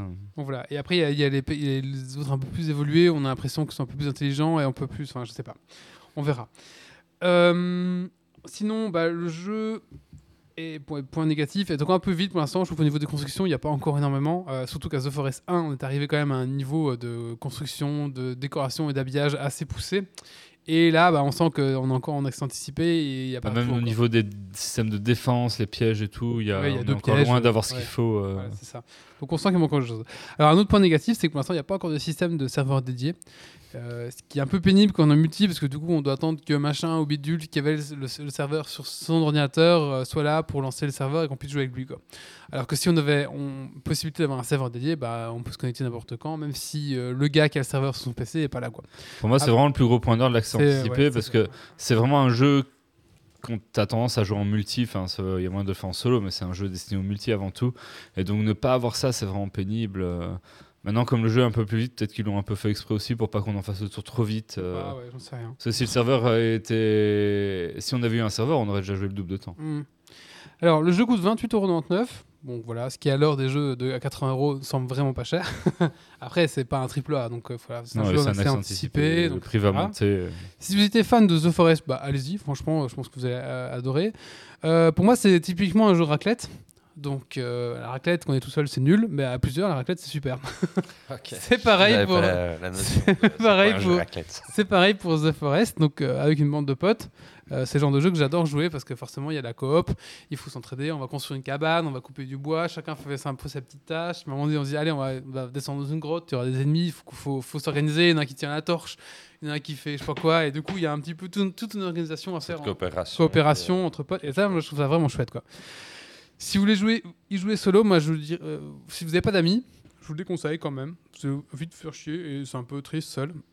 Après, il y a un mode euh, euh, juste construction où les ennemis vous attaquent pas et puis ben, voilà, vous pouvez faire ce que vous voulez. Mais du coup, c'est passé à côté, c'est passé à côté de l'expérience, vraiment du jeu. Donc, Plateforme, c'est un jeu que PC euh, oui, PC ou... oui, PC. PC, PC, PC. Et du coup, bah, voilà, en solo, moi je vous le déconseille, vous allez vite vous faire chier. Donc c'est vraiment un jeu euh, pour jouer à- avec des potes, je pense vraiment. Après, à 28 euros dans Et le toi 9, qui as joué au premier, tu aurais envie de voir le deuxième, ça a l'air prometteur. Vu que c'est accès anticipé, c'est difficile à dire, mais... Bah, après, dirais, c'est déjà plus beau. Il y a quand même des mécaniques qui sont plus chouettes. Genre, par exemple, quand maintenant dans les rivières, tu balances un tronc, le tronc va suivre le, coup de la rivière, le cours de la ah oui, rivière. oui, comme tu disais dans, dans la physique, il y a des Ouais. trucs en plus qui Et se du coup, ben, et- faire, faire une cabane en bas de la rivière, c'est intéressant. Oui, parce coup, que tu fais ton petit train avec l'eau, et il y a plein de choses comme ça. Il y a toutes des mécaniques de. D'ailleurs, je tiens à balancer, mais le JDG a copié notre emplacement de camp. Mais je pense que tout le monde, Tout le monde va se mettre là, C'est euh, un, emplacement de lac où il y a trois rivières qui arrivent. Oui, Forcément, donc, raser euh, tout le bois autour, tout arrive dans le lac, c'est incroyable. Donc voilà. Après, je pense que quand on a bien aimé le premier et qu'on a envie de faire un- de, du The Forest, mais sans continuer le premier qu'on a déjà retourné, c'est c'est un, un bon jeu à aller chercher même en accès anticipé. Maintenant, euh, il, va, il peut aussi pour les vrais fans ou les gens un peu trop demandeurs du premier souffrir de la comparaison parce que le Mhm. premier c'est construit dans le temps aussi et, et celui-là bah, en accès anticipé il y a plein de features qui manquent encore et donc euh, quand tu regardes un peu les avis ou quoi ben c'est qui tout double soit il y a des gens indulgents un peu comme nous ça passe bien et puis il y a d'autres gens qui vont dire ah mais il y a pas encore ça il y a pas encore ça y Mais c'est le principe de l'accent oui anticipé mais, aussi. mais du coup il y a des gens qui gueulent et, et voilà si vous y allez vers faut avoir conscience que c'est le cas et pas aller pleurer parce qu'il n'y a pas un truc qu'il y avait dans le 1 et qu'ils n'ont pas encore eu le temps de mettre quoi Ouais, c'est une bonne précision. Après. après, une fois que le jeu sera sorti, on pourra faire la vraie comparaison. Et s'il y a la moitié des features de construction qu'il y avait dans le 1, euh, dans le 2, alors qu'il est release en, en version finale, là, on pourra gueuler. quoi. Après, la map Ça, est, vraiment euh, beaucoup, beaucoup plus grande. Par contre, elle est vraiment un petit peu trop grande parce que pour aller d'un point à un point 2. Il faudrait qu'on teste la luge. hein. voilà, Ap- mais non. Après, le problème, c'est aussi que c'est un accès anticipé, qu'il y a de plus en plus de jeux qui sont en accès anticipé ça, et qui passent jamais en version finale. Ouais. C'est vrai. Bon, après, comme c'est le 2 d'un d'un 1 qui avait quand même bien marché, on est plutôt rassuré. Voilà. Et puis l'avantage dans, dans, l'avantage dans The Forest, quand tu lances le jeu, c'est prochaine mise à jour, et là il y a un chrono.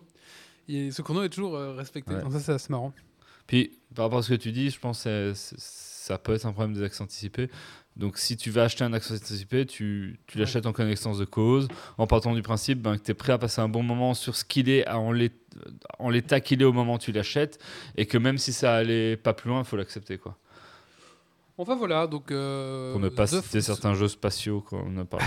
Son of the Forest. euh, tu veux dire le scam permanent euh, en, en coop, allez-y, franchement, vous avez passé un très très bon moment. J'aime bien le, le moment de bug.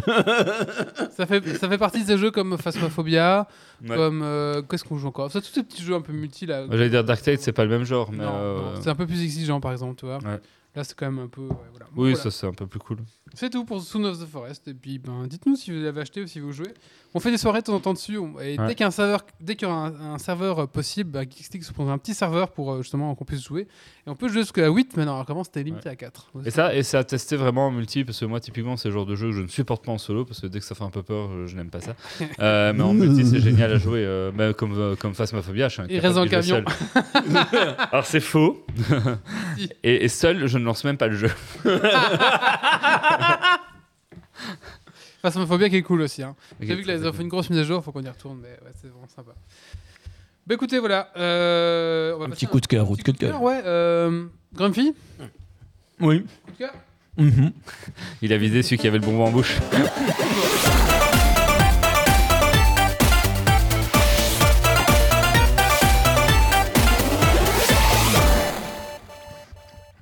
Alors maintenant que mon chocopon est fondu, je vais pouvoir de nouveau reparler. Euh, mon coup de cœur, c'est sur un escape de game que j'ai fait récemment, qui est Escape Rush à Bruxelles. Euh, j'ai fait la Maison Blanche euh, et je trouve qu'il est vraiment très bien. Alors il est plus cher que les autres, mais il vaut vraiment la peine parce que le décorum est splendide. La personne qui te guide te guide que toi, ne s'occupe pas de trois salles en même temps. Euh, donc, euh, ben, euh, tu as des bonnes réponses au bon moment. Il te pose la question avant le jeu de savoir un petit peu de manière détournée quel genre de joueur tu es, qui fait que ben, si tu es quelqu'un qui veut absolument pas d'indices, ils t'en donneront pas. Et si tu es quelqu'un qui veut tout le temps des indices, tu en auras tout le temps. Si tu es quelqu'un qui veut un mitigé, ben, tu auras quelque chose entre les deux. Donc c'est vraiment bien. Euh, tu as, euh, le décorum, mais tu as aussi les effets sonores, les effets visuels qui sont euh, vraiment impressionnants. Tu as de l'espace aussi. Euh, D'habitude, c'est dans des trucs tout ratatinés les uns sur les autres. Là, tu as de l'espace, donc c'est très très agréable. Voilà. Donc si vous aimez les escape de game et que vous avez envie, ben, Escape Rush à Bruxelles, ça vaut la peine. Très bien. Merci beaucoup. Bah, vous savez que j'ai pas encore fait d'escape game. Je n'ai pas le temps. Mais Enfin, Et oui, j'adorerais en faire. Et j'ai pas les gens pour le faire. Ou alors, euh, j'ai pas le temps. enfin. Moi, j'ai jamais proposé d'en faire. un. Voilà, c'est la minute solitude. Oh. J'en ai- J'en ai pas fait souvent, mais c'est vraiment. non, non, c'est pas ça. Voilà. Bref. Euh, bah écoutez, on va passer au sujet suivant. Et c'est Doc qui va nous parler de quoi, Doc? De Iron Castle. Le château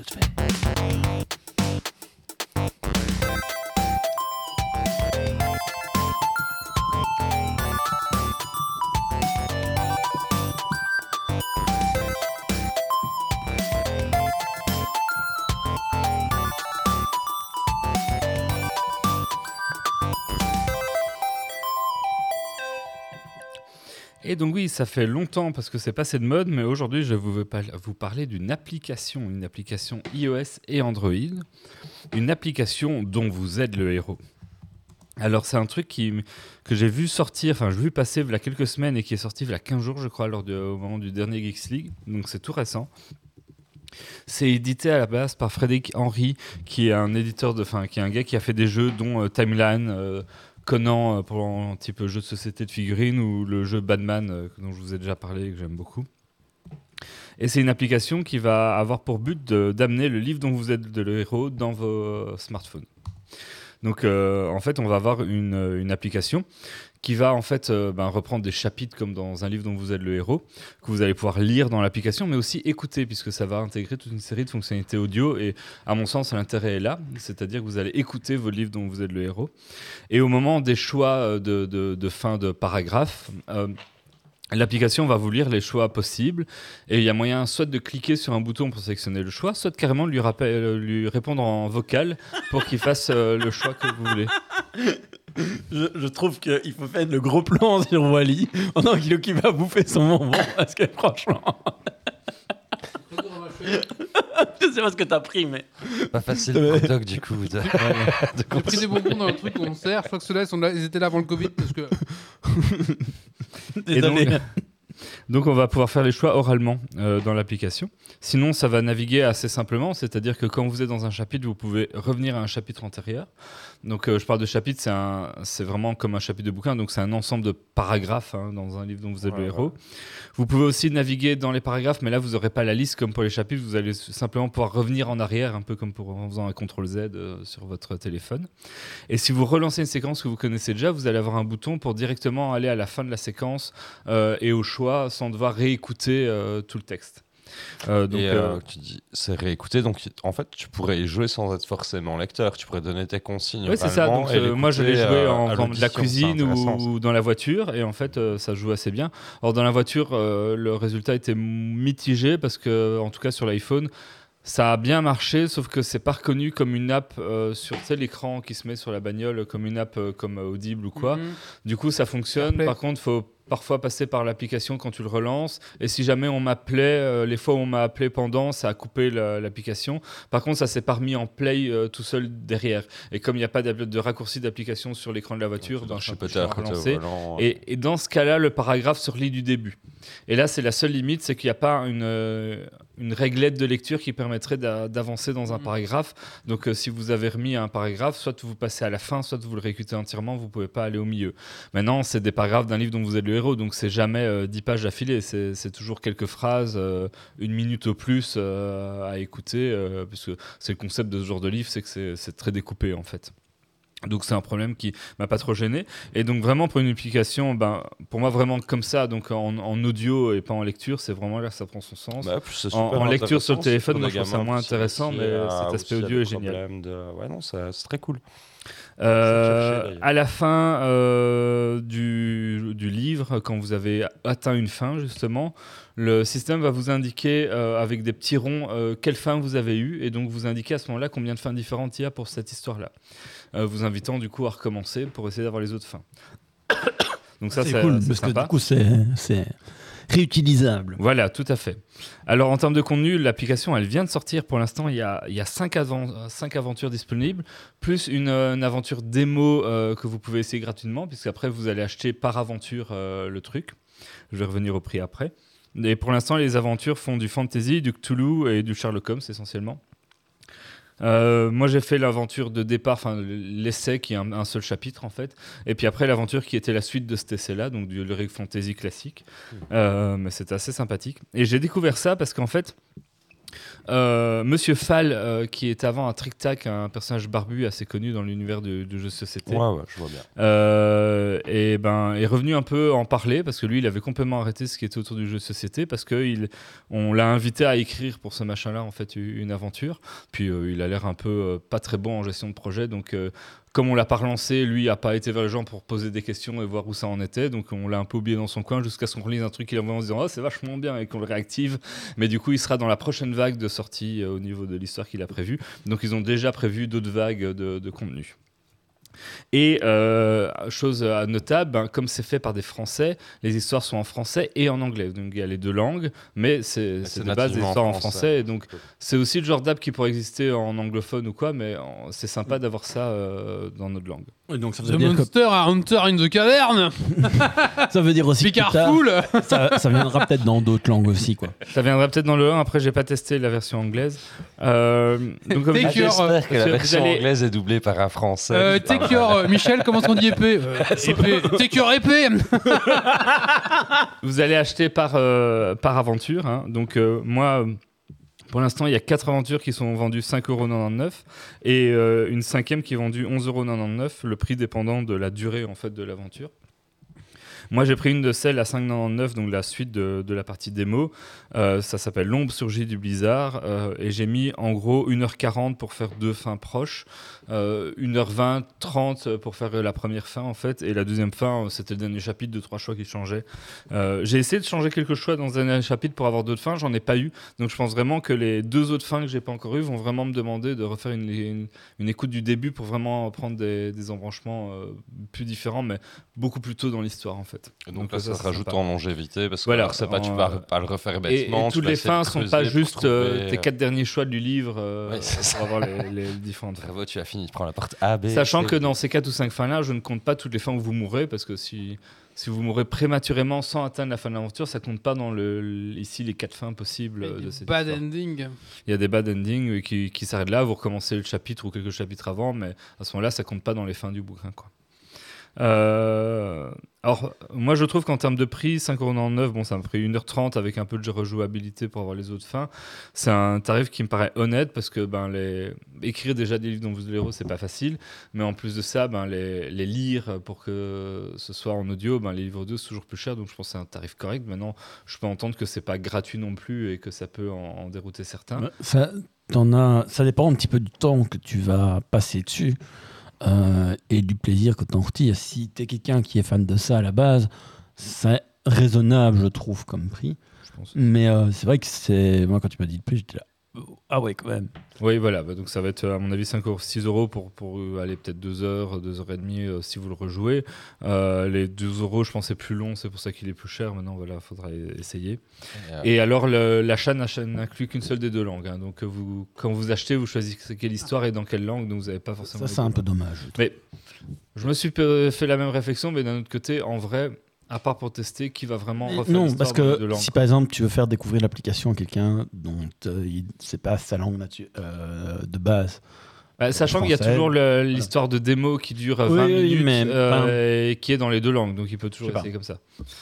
Et euh, pour ceux que ça intéresse, ça n'a rien à voir, mais un petit peu quand même. Il y a aussi un petit truc que j'ai découvert qui s'appelle Twine. C'est un petit outil open source pour euh, créer vous-même vos histoires dont vous êtes le héros. Ouais, c'est pour Voilà. gérer les embranchements quand on écrit. Ouais, euh, c'est ce ça. Euh, ça a l'air assez simple, l'interface et tout. Donc euh, voilà, Enfin, voilà. Donc en, en conclusion, pour moi, ce truc, c'est peut-être pas aussi plaisant qu'un vrai livre dont vous êtes le héros parce qu'il y a des embranchements de choix, donc c'est vraiment de l'histoire interactive. Mais il n'y aura pas le plaisir d'un jet de dés, par exemple, que tu auras avec un vrai livre dont vous êtes le héros, puisque ici, ça se résout pour vos choix, mais la réussite ou pas, euh, selon euh, le choix que tu as pris, est figée. En tout cas, dans l'histoire que j'ai fait, c'était pas dépendant d'un d'un jet de dés qui serait en off euh, de l'application. Moi, je préfère euh, ça, tu vois. Et donc, euh, si tu fais va. le choix A, ça sera toujours réussi, peut-être le combat, ou toujours échoué, mais ça sera pas selon un jet de dés.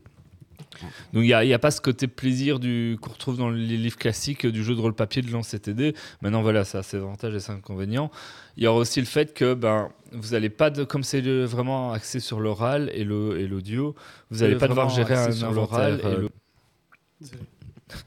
et, euh, ouais. C'est qui qui a fait un La- vous n'allez pas besoin de gérer euh, de, de gestion d'inventaire ou autre. Si vous avez, euh, suite à de bons choix scénaristiques, débloqué un objet, par exemple, en fait, ça va simplement Ouais. se rajouter comme un, un choix en plus au moment où ça serait utile de l'utiliser. Tu auras des choix juste d'embranchements qui sont proposés, mais tu gères pas ton inventaire. Tu ne Oui, c'est ça. Donc, euh, au lieu, à un moment donné, au lieu d'avoir peut-être deux ou trois choix, eh ben, tu auras un choix de plus qui correspond à le jeu que tu as looté et qui sera peut-être un autre Oui. résultat parce que ça serait le moment Parce de que tu sais que tu l'as. et ok. Euh, mais Mais, euh, mais voilà, c'est pas toi qui va dire là, je vais aller chercher mon objet ou ce genre de choses. Mais donc, du coup, vraiment, pour, des vo- pour faire en voiture ou pendant que vous faites autre chose comme la cuisine ou quoi, ça marche très très bien. Donc, moi, je trouve ça très sympa comme application. Je trouve ça cool aussi, ben, c'est fait par des Français. C'est cool d'avoir des gens qui, qui se donnent pour faire proposer. Et, des- euh, pour quel public niveau âge Euh, bah, moi, celle que j'ai fait, c'est du Rig Fantasy classique. Donc, euh, voilà. Et en termes de euh, gestion des embranchements, etc., euh, est-ce qu'ils ont prévu le fait que tu peux le faire en, en oral? Genre, tu dis, euh, euh, machin, nom de l'app, euh, je prends telle solution. Actuellement, euh, c'est pas le cas. Donc, si tu veux changer de chapitre, faut, faut aller cliquer. euh. Mm. Maintenant, l'interface est plutôt bien foutue. C'est un bas de menu avec les chapitres. Non, mais je, me- je me dis, tu vois, par exemple, quelqu'un qui, qui ferait du si Tu sport. écoutes le truc, tu peux pas le réécouter au milieu. Là, si tu veux refaire le livre, tu le recommences au début forcément. Non, tu peux, tu peux livre, recommencer un ouais. chapitre donné. Ah, les Mais chapitres, donc, les chapitres qui vont dit. être un agrégat, par exemple, moi, le- l'histoire que j'ai fait, c'était 5, chapitres en tout, euh, et une multitude de paragraphes, je vais appeler ça des Mhm. paragraphes. Mais, euh, Non, mais c'est ce que je me dis, par exemple, quelqu'un qui fait du sport, qui court et qu'il a envie d'écouter ça en même temps, ben, euh, il va pas sortir son smartphone, aller cliquer. Non. euh, vois, en, gros, globalement, tant que tu es dans la première écoute, ça pose pas trop. J'ai pas eu trop le souci, c'est-à-dire que tu continues à dérouler ton histoire, euh, à moins de vouloir la jouer directement en mode euh, optimisateur, de se dire tiens là j'ai fait un choix et le résultat qui m'explique me plaît pas et tout de suite je reviens en arrière pour faire l'autre choix. Bon, ce qui est peut-être pas non plus le but premier de, de ce genre de, de, de- de- de livre audio. Euh, ben ça va se dérouler assez bien. Si tu meurs, ça va te remettre au début du chapitre, donc tu sais assez facilement continuer, euh, même si tu cours ou quoi. Là où tu auras besoin de plus de naviguer, c'est quand tu le rejoues, peut-être en allant chercher un chapitre Mhm. particulier ou l'autre. Mais ça sera déjà dans une deuxième lecture euh, de, de- de ton jeu. Euh, donc voilà, moi je trouve ça très sympa. Le tarif me paraît raisonnable par rapport à la, quali- euh, au- à la qualité au niveau de boulot que ça peut demander. Mais voilà, c'est pas gratuit. Mais euh, en tout cas, euh, chouette d'avoir un truc français comme ça qui, qui s'est lancé.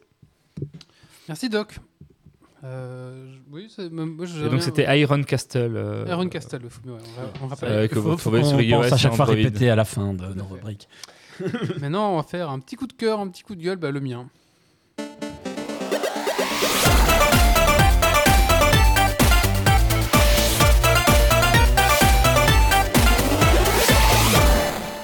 Pour ce petit coup de cœur, je vais vous ramener dans les années 90. Euh, à l'époque, euh, le petit Wally caché sous ses draps écoutait euh, Max. Est-ce qu'on veut vraiment savoir ce que Ali cachait sous cette. Ouais, ah, ah, dans les années 90, euh, Tu 90, écoutais, euh, ça ouais, devrait aller. Jeune. J'écoutais euh, les radios libres, et notamment euh, Max de Star System. Et il y avait un truc incroyable qui se passait de 2 minutes 30 à 3h, à 3h du matin. Ça parlait de cul. Euh, oui, ça parlait de cul, mais là, dans 2 minutes 30 à 3h, à 3h du matin, c'était les débats de Gérard. Je sais pas si vous avez connu ici les débats de Gérard sur Fun Radio. Non, je la remets. Moi, je t'en veux pas, du coup.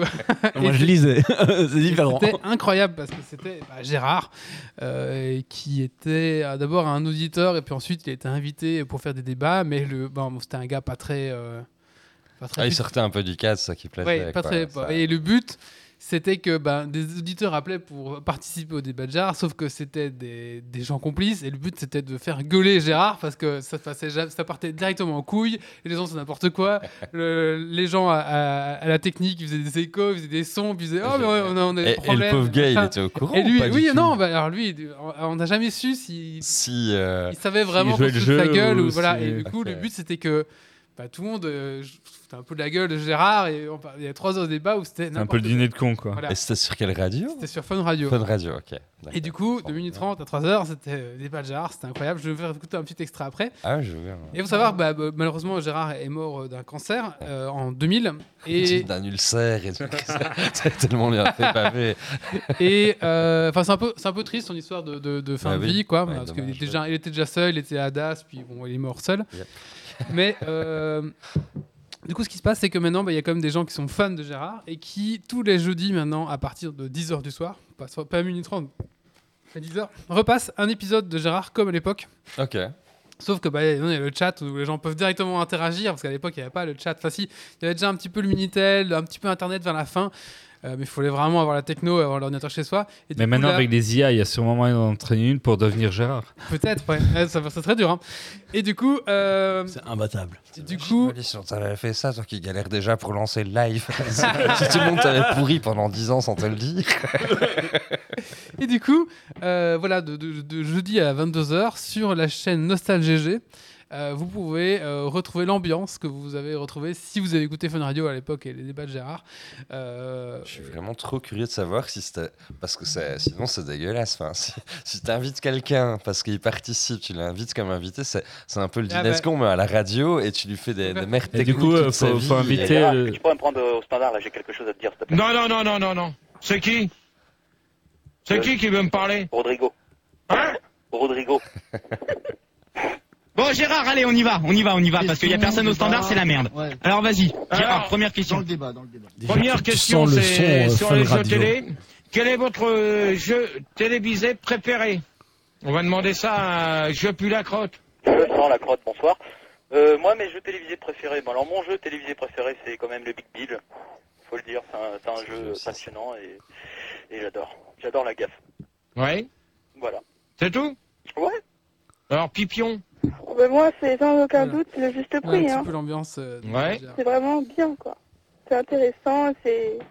Ah, Très c'est un vite. petit peu les gens qui chattaient. Et euh, très bon, vite, c'était le début et à la fin, mais- ça partait en couille. euh. Je n'en veux pas sur l'antenne Je n'en veux pas sur l'antenne Je n'en veux pas sur l'antenne À trois, je me tire Un Oh, je- Merci Et tu lui dis au revoir complètement, je ne le veux plus sur l'antenne Voilà Alors je préviens tout de suite que euh, ce soir, j'ai pas envie de, de trop m'énerver. Voilà, alors moi, bah, moi, ça me fait très rire. il, il le, il le paye en cara, c'est ça? Donc quoi, voilà, du coup c'était les débats de Gérard. Alors, si vous êtes si vous étiez fan de débats, vous avez envie de découvrir simplement, bah, je vous conseille euh, de, de réécouter, d'aller voir Si. cette chaîne Nostalgie GG. En même Ça, temps, me, ça, ça me, me fait vraiment pas envie en fait. Eh, Et Grumpy, c'est parce que t'es pas dans l'envie. Wally qui dans- écoutait ça la nuit jeune. Oui Alors, soi-disant, il a des acouphènes, il doit mettre des trucs pour écouter, pour s'endormir, mais, mais est-ce que ça explique pas beaucoup de choses? Oui, probablement que ça À explique l'époque, j'avais beaucoup pas, de découvert à l'époque. hein. Et donc, euh, voilà, après, euh, donc, je voulais voir Gérard. il y a- y c'est quand même une émission qui a bien fonctionné. Ça a très très bien marché, voilà. ouais. Mmh. Hein. Donc voilà, c'est les débats de Gérard. Et si vous êtes nostalgique, rendez-vous le jeudi à 22h. À 22h, j'y serai. Et c'est les débats. Après, il y, a, il y a tous les débats de Gérard qui sont déjà sur YouTube. Mais là, le côté, euh, on fait un direct. Est-ce que ça peut intéresser réellement des gens qui n'ont pas écouté ça quand ils étaient jeunes? J'en sais rien. Ben, euh, Bah si, C'est ça, la vraie question. De comprendre un petit Je- peu. bah, Là, quand je sais pas. quand tu vois que les gens ils interviennent euh, Et très, est-ce que- très court dans le temps et que c'est un, c'est Après, tout, et puis c'est tout. C'est un peu comme si les gens chattaient à l'époque, mais à la radio. c'est notre génération. hein. Je veux dire, moi, il y a plein de gens qui écoutaient ça. hein. Il y a de la nostalgie, Pas- ouais, euh, Non, mais euh, c'est vraiment notre génération, quoi. Par contre, là. euh, Est-ce qu'il faudrait pas inviter euh, le Twitcher que t'aimes bien, qui fait des trucs live en vidéo euh, un peu psychédéliques dans tous les sens, euh, Dragon, anglophone. machin Ah, Sushi Dragon. à, euh, à- à- à faire des montages là-dessus. Sushi Dragon, il vient quand il veut. hein. Franchement, là, je lui paye le billet d'avion. non, mais à faire des, à faire des montages sur Gérard, là. Il n'y a pas un bind, il n'y a pas un game, là. Mhm. Voilà. Mais écoutez, en tout cas, voilà. Mais, euh, et, et ce qui est drôle, bah, c'est que mon épouse et moi, on écoutait ça et du coup, bah, on... Ah, Belinda aussi Oui, oui, oui, oui, oui, oui, Tu vois, donc c'est vraiment notre génération, en fait, les débats de Gérard. Mais bon, voilà, c'était. Apparemment pas autour de la table. peut-être lié à la région. Si, si, Ah, moi parce j'écoute ça un petit Bah, peu même pas, moi j'écoutais pas spécialement. Mais non, parce que c'est vrai que c'était diffusé en FM française. Du coup, moi, j'étais à la frontière, donc je captais euh, Fun Mm. Radio. Et je Oui, sais c'est pas ça, ici comment on oui, captait ici. Oui, mais est-ce que fait une radio en Belgique aussi? Ah, mais non, c'était Ah, Fun Radio France. la- mais la du coup, même moi, Oui, mais voilà, ça coup, explique ouais, beaucoup de choses. ça, ouais, Ah, Si tu vas chez les dégénérés. euh, Donc ça va, ça va parler à nos auditeurs français. Oui, et il captait le nord de la France. Il fait encore le générique pour pas heurter les communautés issues d'une région. Ah oui, Moi j'ai euh, jamais beaucoup écouté la radio. C'est vrai, attendez. Tu as dérapé, Grumpy. On s'excuse auprès de tous les Français. Ah, écoute, si on peut plus taper sur les Français. On euh, s'excuse auprès des Chinois. Et Sinon, j'aurais bah, excusé auprès de mes voisins. euh, J'habite la frontière. moi. On s'excuse auprès de Twitch qu'on a traité de non-réseau social. Encore des excuses pour autre chose, non? Bon, Aujourd'hui, ça a été. Ok, ça va. On peut s'excuser pour tout le passé, hein, pour tout ce qu'on a déjà dit. euh. On va passer Bon, à- on s'excuse auprès du colloque pour les vélos. Euh, oui, puis on s'excuse auprès de de Titi, euh, de, Titi de, de Méo pour jouer à FIFA 2023. Ma foi, il, il a le droit. Bref. Allez, on passe à la suite. Et c'est Grumpy qui va nous parler de web et sécurité, c'est ça? Ouais.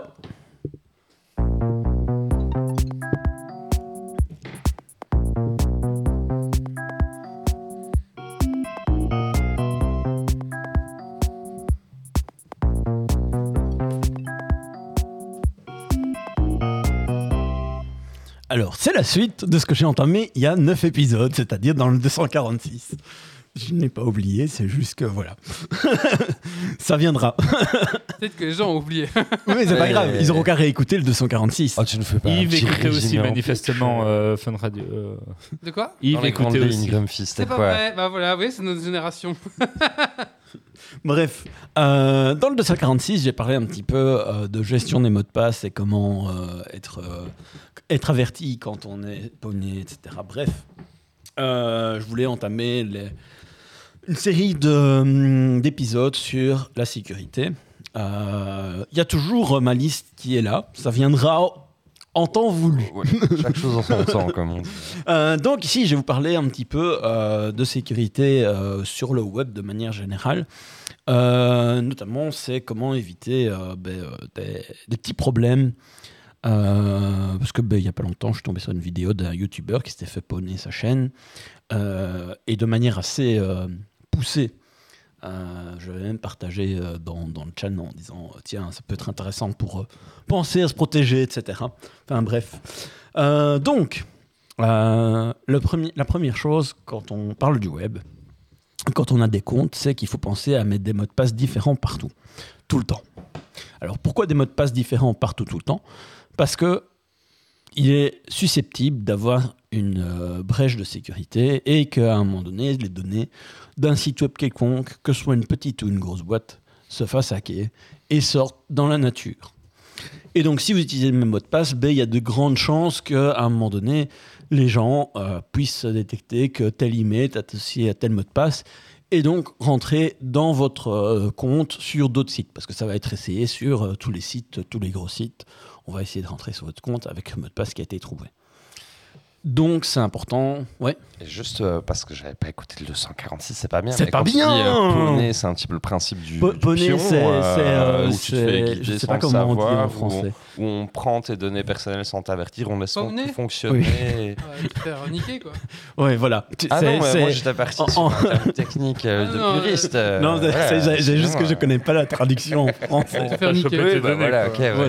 Donc en gros, c'est- c'est quand tu as un site web qui se fait Ça attaquer euh, et qui a des données qui, qui, s'en échappent dans la nature, euh, soit parce qu'il y a un backup qui est parti, soit parce qu'il y a quelqu'un qui a fait une connerie, etc.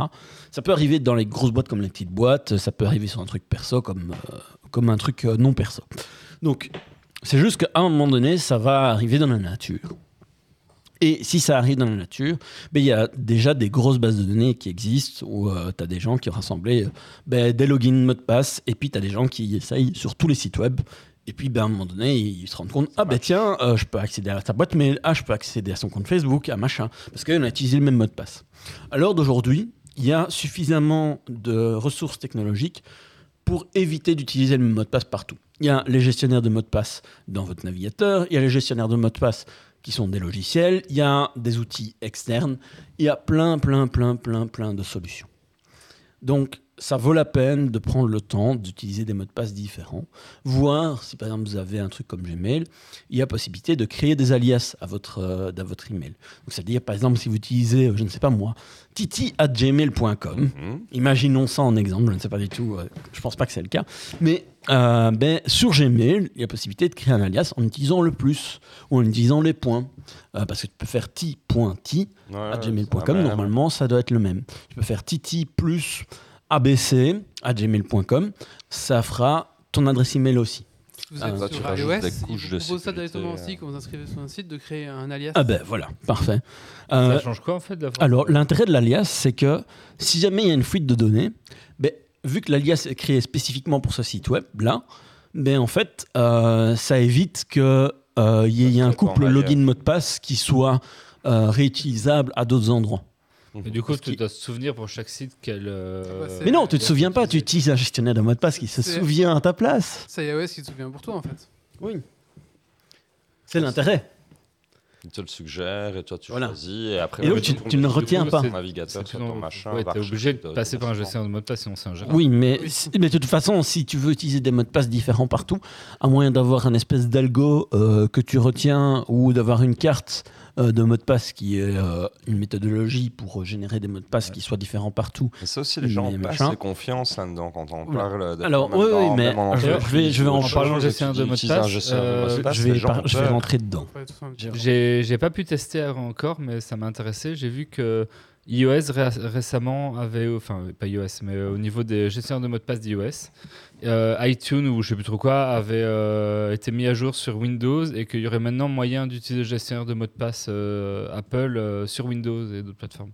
possible, ouais. Ce qui permettrait du coup, ben, quand tu as des iPhones, des machins, des bidules et que tu utilises celui d'Apple, de pouvoir aussi en profiter quand tu es sur ton Windows, euh, ce qui peut être pas mal en fait du coup Mhm. pour euh, centraliser tout ça. Donc, euh, gestionnaire de mot de passe. Donc, le truc, c'est que euh, dans tout ce qui est smartphone, tablette, de base, euh, les OS en proposent un euh, parce que c'est fourni de base maintenant. Euh, sous votre ordinateur desktop, donc Windows, Linux, Mac, etc., il y a moyen d'en installer comme application, il y a moyen d'en installer en tant qu'extension dans votre navigateur web, parce que c'est surtout dans les navigateurs web qu'on les utilise, etc., etc.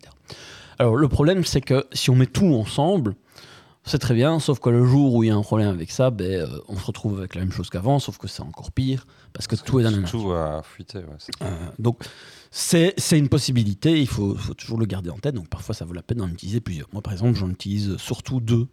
Euh, donc, les, les trucs critiques, je vais garder ça dans KeePass XC, euh, qui est un logiciel que j'installe sur mon ordinateur pour vraiment les trucs les plus critiques. Et puis, sinon, j'utilise un, autre Ça, gestionnaire limites, sous forme d'extension dans le navigateur. Si tu te fais. Enfin, si c'est-à-dire qu'il y a certains- y a mots de passe, je m'en fous. il y a des- y a des trucs, je m'en fous. ouais, ouais. Ça va ne m'impliquer que moi. Mais il y a des trucs, euh, par exemple, comme un accès à un serveur euh, qui est applicatif, etc. Voilà. Je sépare aussi ce qui est professionnel, ce qui est personnel, etc. Mais ça, c'est une question d'organisation ça, un dépend bon- aussi de. C'est un bon à avoir, Voilà. hein, parce que. Mais euh, ce que je voulais dire, c'est que il faut quand même être prudent aussi dans ce qu'on fait. Et ça veut dire que votre gestionnaire de mot de passe, s'il n'est pas protégé par un mot de passe, par exemple, si vous utilisez Chrome, le gestionnaire de mot de passe du navigateur, ben, à part accéder à votre compte euh, Google, euh, vous pouvez voir tous vos mots de passe enregistrés, il n'y a pas d'autres mots de passe en plus. Par exemple, si vous utilisez le gestionnaire de mot de passe de Firefox, il y a un mot de passe en plus qui peut être configuré. C'est pas obligatoire, mais ça peut être configuré, qui limite certains problèmes. Euh, je ne vais pas rentrer dans les détails, Oui, non, sinon je vais perdre tout le monde. attaquer par des auditeurs qui vont dire mais- j'ai fait comme Et tu as on dit. et a je sûrement déjà fait- dit à une émission précédente, mais vu qu'on parle de ça, pour toi, c'est quoi les meilleurs, les trois meilleurs et plus accessibles gestionnaires de mots de passe rapidement pour les gens qui nous écoutent et qui Alors, ça, dépend un petit peu de ton usage. Euh, je dirais que n'importe quel gestionnaire de mot de passe est mieux que pas de gestionnaire de mot de passe. Parce que si tu n'utilises pas de gestionnaire de mot de passe, globalement, euh, tu vas utiliser le même mot de passe ou deux, trois mots de passe partout. Ou utiliser un espèce d'algo, tu vas mettre euh, le nom du site plus euh, ton truc habituel et basta. Donc, c'est le truc à éviter. Donc, le mieux, c'est d'avoir un gestionnaire de mot de passe parce qu'au moins, ça vous force à avoir des mots de passe différents partout. Une fois que vous avez l'habitude d'en utiliser alors ça va dépendre un petit peu. Euh, Jusqu'il n'y a pas si longtemps que ça, je conseillais LastPass, sauf que LastPass, ils ont eu tellement de problèmes récemment euh, que je ne le conseillerais plus avant un petit temps. Euh, Il y a OnePassword qui est, qui est bien connu. Il y a quel autre Bit, Bit, Bitwarden, je pense que c'est l'autre. Je ne suis pas sûr du. Je peux, je peux les retrouver et les, les donner dans les notes. Tous les VPN qui proposent aussi un service maintenant. Alors, c'est ce que j'allais dire. Mhm. Euh, maintenant, les VPN proposent une option euh, sécurité euh, qui protège de plein de choses et qui ont. Euh, bah, t'as NordPass, euh, je pense qu'ils ont aussi une option sécurité. Là, on parle Euh, options voilà. payantes du coup. Alors, oui, t'en as qui sont ouais. payants. Euh, Passeport, c'est c'est- enfin, c'est payant. Oui, mais euh, si c'est des trucs des VPN, on part sur des trucs payants là. Euh, oui, mais non, mais il y a- c'est-à-dire que tu en as euh, l'espace, tu peux avoir une. Je pense que tu as une partie gratuite. Ok. Euh, Bitwarden aussi, OnePass aussi. Euh, Dashlane, tu as aussi une partie gratuite. Euh, en fait, souvent, ce qui va devenir payant, c'est au-delà d'un certain nombre de mots de passe ou quand tu veux euh, gérer plus finement le partage avec d'autres. Par exemple, en entreprise, ben, si jamais euh, tu veux gérer le partage, euh, savoir que les personnes du marketing ont accès au mot de passe de Twitter ou ce genre de choses, Hmm. voilà. Euh, là, c'est sur. euh, c'est- tout un, un débat et c'est vraiment complexe parce que euh, dès qu'on veut commencer à aller plus loin que simplement stocker ses mots de passe, mais qu'on veut commencer à les partager, etc. Il y a vraiment toute une autre philosophie et, suivant le cadre d'utilisation, tu vas choisir une solution plutôt qu'une autre. Donc là, on, je ne vais pas rentrer dans les détails parce que je pense qu'il y aurait moyen de faire trois, trois chroniques juste là-dessus. Donc euh, voilà. Euh, toujours est-il que c'est. Ça va, on prend commande. Voilà. Donc, euh, Trois chroniques, ça sent le triptyque. hein. non, non, euh, je ne ferai pas trois chroniques sur les gestionnaires de mots de passe. Grumpy ne fait plus rien si c'est pas un triptyque. Euh, donc, le plus important, c'est d'avoir un outil pour gérer vos mots de passe. Alors, un outil, ça peut être un outil informatique ou, ce qu'il y a quelques années on déconseillait, mais un carnet de notes pour les vieux. Mais on y revient du coup. oui, on y revient. Pourquoi on y revient? Parce que euh, on, en devient- on a tellement de, euh, d'applications qui demandent des mots de passe que c'est devenu ingérable de ne pas avoir un gestionnaire d'une manière ou d'une autre. Alors, si vous êtes en, en capacité d'utiliser un gestionnaire de mots de passe, c'est mieux. Maintenant, si vous n'êtes pas en capacité, plutôt que de forcer, qu'on vous force à utiliser ça. Donc, par exemple, forcer vos parents ou vos grands-parents qui ont parfois du mal avec l'outil informatique à utiliser un gestionnaire de mot de passe, pour finir, ils vont mettre la même chose partout parce qu'ils ne vont pas y arriver, ils vont pas niquer. Euh, et ça a des résultats pires que bien. Donc, dans ce cas-là, un petit carnet de notes. Et vous les demandez de le stocker dans un endroit sécurisé, comme un petit coffre ou un machin comme ça. C'est pas top. Mais les personnes qui sont dans cette situation-là, en général, sont moins à risque, même si une personne à risque peut potentiellement contaminer une personne qui, qui C'est nouveau aussi une question de, de contexte parce que je Oui. pense que pour des particuliers, un, un carnet physique, avant qu'on te short ton carnet physique et qu'on aille te le chercher, euh, c'est quand même plutôt bien sécurisé. Enfin, c'est quand même déjà pas mal d'étapes à passer. Oui, mais sauf que si on te le choure parce que tu l'as laissé sur la table à côté de ton PC, c'est très con. Oui, mais Et je veux ça dire, vaut de euh, l'argent. pour un particulier, ça reste quand même relativement limité. Maintenant, euh, pour une entreprise, c'est plus le même parce que Non, un, une un entreprise- entreprise, non, balade, dans une entreprise, un Excel de liste de mots de passe, par exemple, c'est une très mauvaise idée. Mais ça je vaut, suis ça sûr que vaut que l'armée dalle. a des trucs euh, qui- qu'ils ont comme ça qu'en papier. Faut éviter le post-it collé sur l'écran. Déjà, oui. Bon, bref. Bah, c'est surtout qu'après, il Ça faut éviter de. parce que les gens ne croiraient pas que c'est Faut, vrai. faut surtout éviter non, de non, le post-it, c'est le, le truc classique partout. Euh, le- je veux dire, TV5 Monde, quand ils se sont fait hacker, la première fois, c'est à cause d'un post-it. La deuxième fois, c'est à cause d'un post-it. Ah oui, et c'est surtout c'est le post-it qui Euh. passe à la télé quand ils font une fois un reportage dans les bureaux, tu vois, ça Ah, c'est ok. déjà arrivé. Ah, et les gens voulaient Ah, tomber oui. dessus.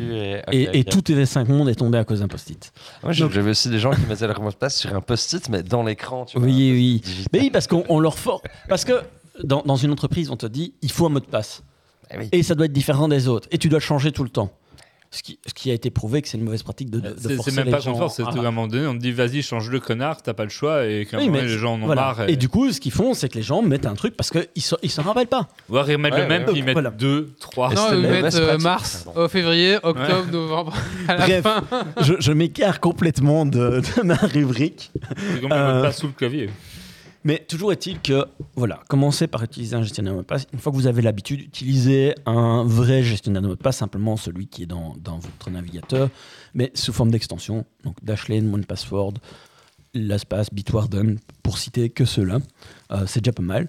Si vous voulez quelque chose d'un peu plus euh, euh, sécurisé, euh, que vous gérez vous-même, Bitwarden, il y a moyen d'installer sur ses, propres serveurs. Euh, qui passe XC, il y a moyen de faire la synchro aussi, parce qu'avant qu'il passe, c'était juste en local, euh, etc. Donc ça, c'est des outils hein, sympas.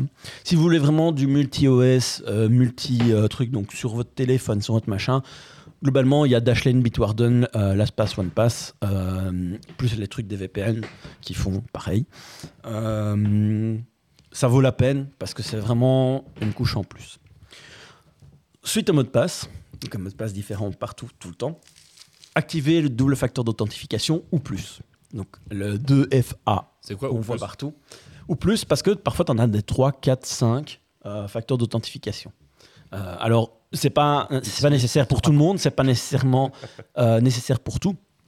Par exemple, si tu prends euh, ben, tout ce qui va être crypto-monnaie, euh, ben, il y a beaucoup de, de sites où en fait tu vas avoir deux ou trois facteurs d'authentification différents pour euh, des endroits différents. Donc par exemple, si tu veux changer tes données personnelles, tu vas avoir un truc. Si tu veux faire des achats, tu vas avoir un deuxième, si, etc. Ce qui limite en fait les problèmes potentiels en cas de perte de données, etc. Du coup, Mais- c'est parfois des facteurs qui sont euh, qui sont, en- enfin, qui sont pas visibles en fait. Non?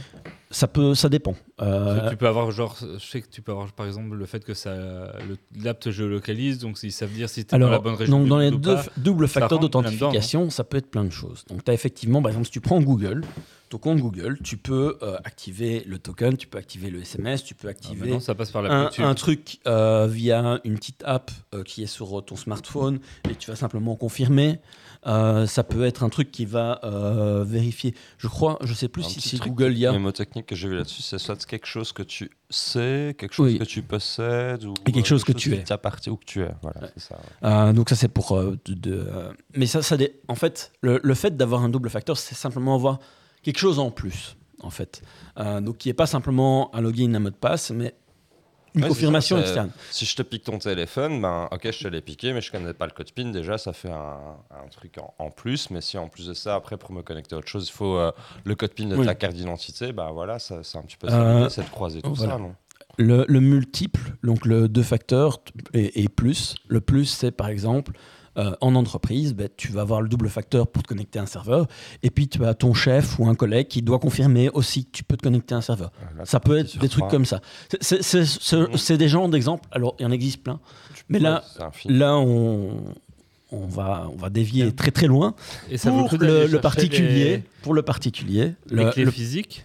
alors le particulier, oui, ben, tu as, le double facteur d'authentification, ça peut être SMS, les tokens d'applicatifs, effectivement les trucs comme euh, les clés physiques telles que YubiKey ou autres. Ça, on en voit de plus en plus parler. Est-ce que ça vaut la peine d'aller chercher ce genre de truc Alors, ça dépend de ton usage, ça dépend de ce que tu manipules et ça dépend à quel point tu es paranoïa.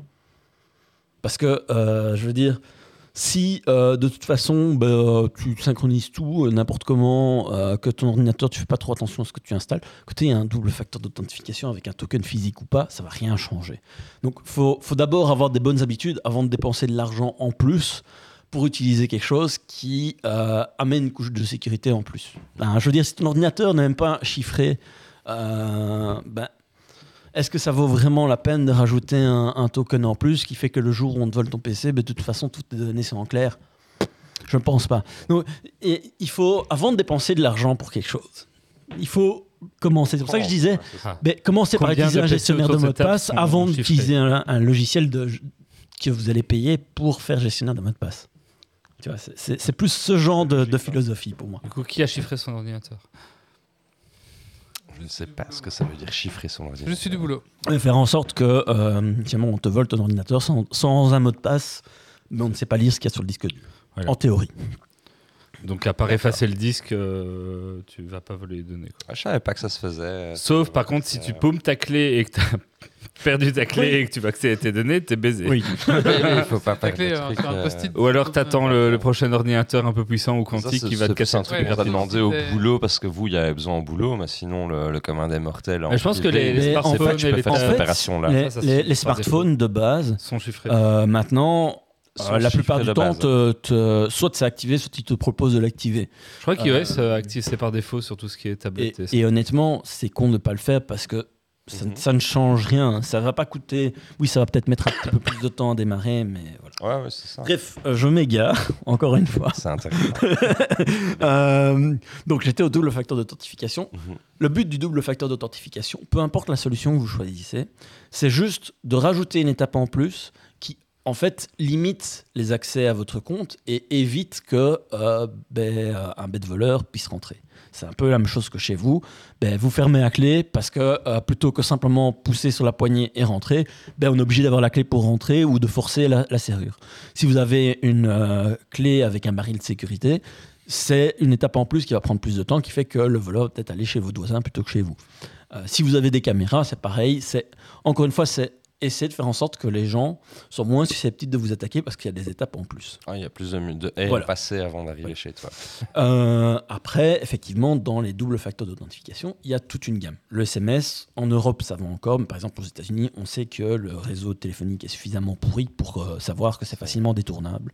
Donc aux États-Unis, certainement pas utiliser le SMS pour le double facteur d'authentification. Il y en a plein d'autres, c'est beaucoup plus sécurisé.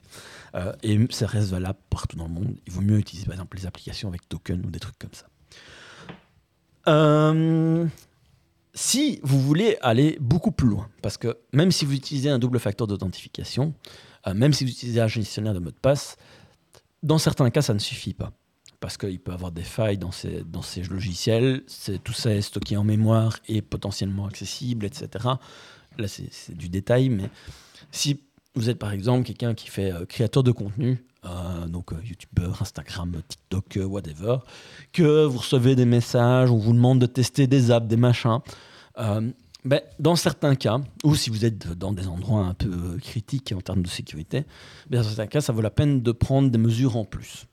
Pourquoi? Parce que ben, ça évite, euh, on va éviter d'ouvrir par exemple une page web qu'on ne connaît pas dans son navigateur, dans lequel on est connecté à son compte euh, Gmail, euh, Office ou je ne sais quel autre compte mail qu'on a l'habitude d'utiliser. Donc utilisez un deuxième navigateur qui n'est pas connecté à votre compte. Ou si vous êtes un peu plus fancy, vous pouvez par exemple utiliser dans, Google Chrome ou Chromium ou tous ceux dérivés de Chrome des multiprofils. Donc c'est-à-dire que vous avez comme si vous aviez plusieurs navigateurs différents, sauf que c'est le même. Ou euh, dans Firefox, il y a le système de conteneurs qui permettent de limiter euh, le passage d'informations de l'un à l'autre. Ouais. Euh, c'est des, des trucs, c'est tout bête, mais sauf que ben, dans le cadre du youtubeur auquel je pensais, qui était Hubert Home, je ne sais plus quoi, c'est un, anglais qui fait des vidéos sur le, le- les trucs d'automatisation à la maison, les... La domotique la domotique, voilà.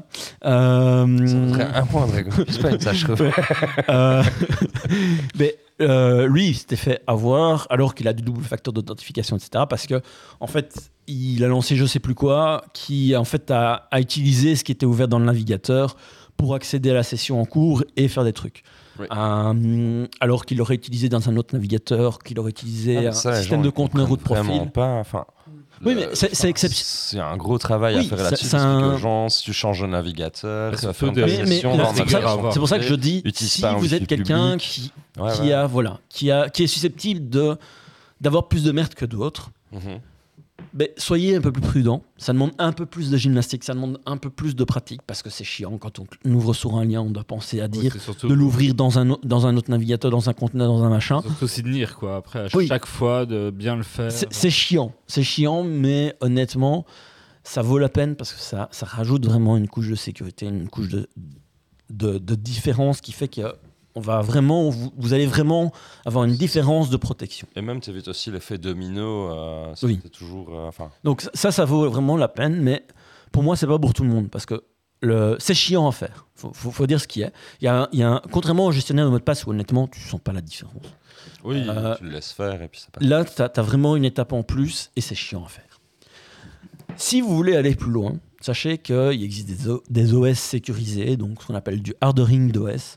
Hardening d'OS. C'est-à-dire que même sous du Windows, du Mac, euh, du Linux euh, ou de- Unix euh, et autres, ça c'est d'office, mais même sous du Windows ou du Mac, il y a moyen d'avoir des choses plus sécurisées ou des OS qui sont vraiment dédiés à la sécurité, mais là, c'est- c'est tellement compliqué euh, que vous devez déjà bien maîtriser euh, l'outil informatique et ça vaut pas la peine de rentrer là-dedans si vous n'êtes pas en mode parano euh, parce que c'est tellement compliqué.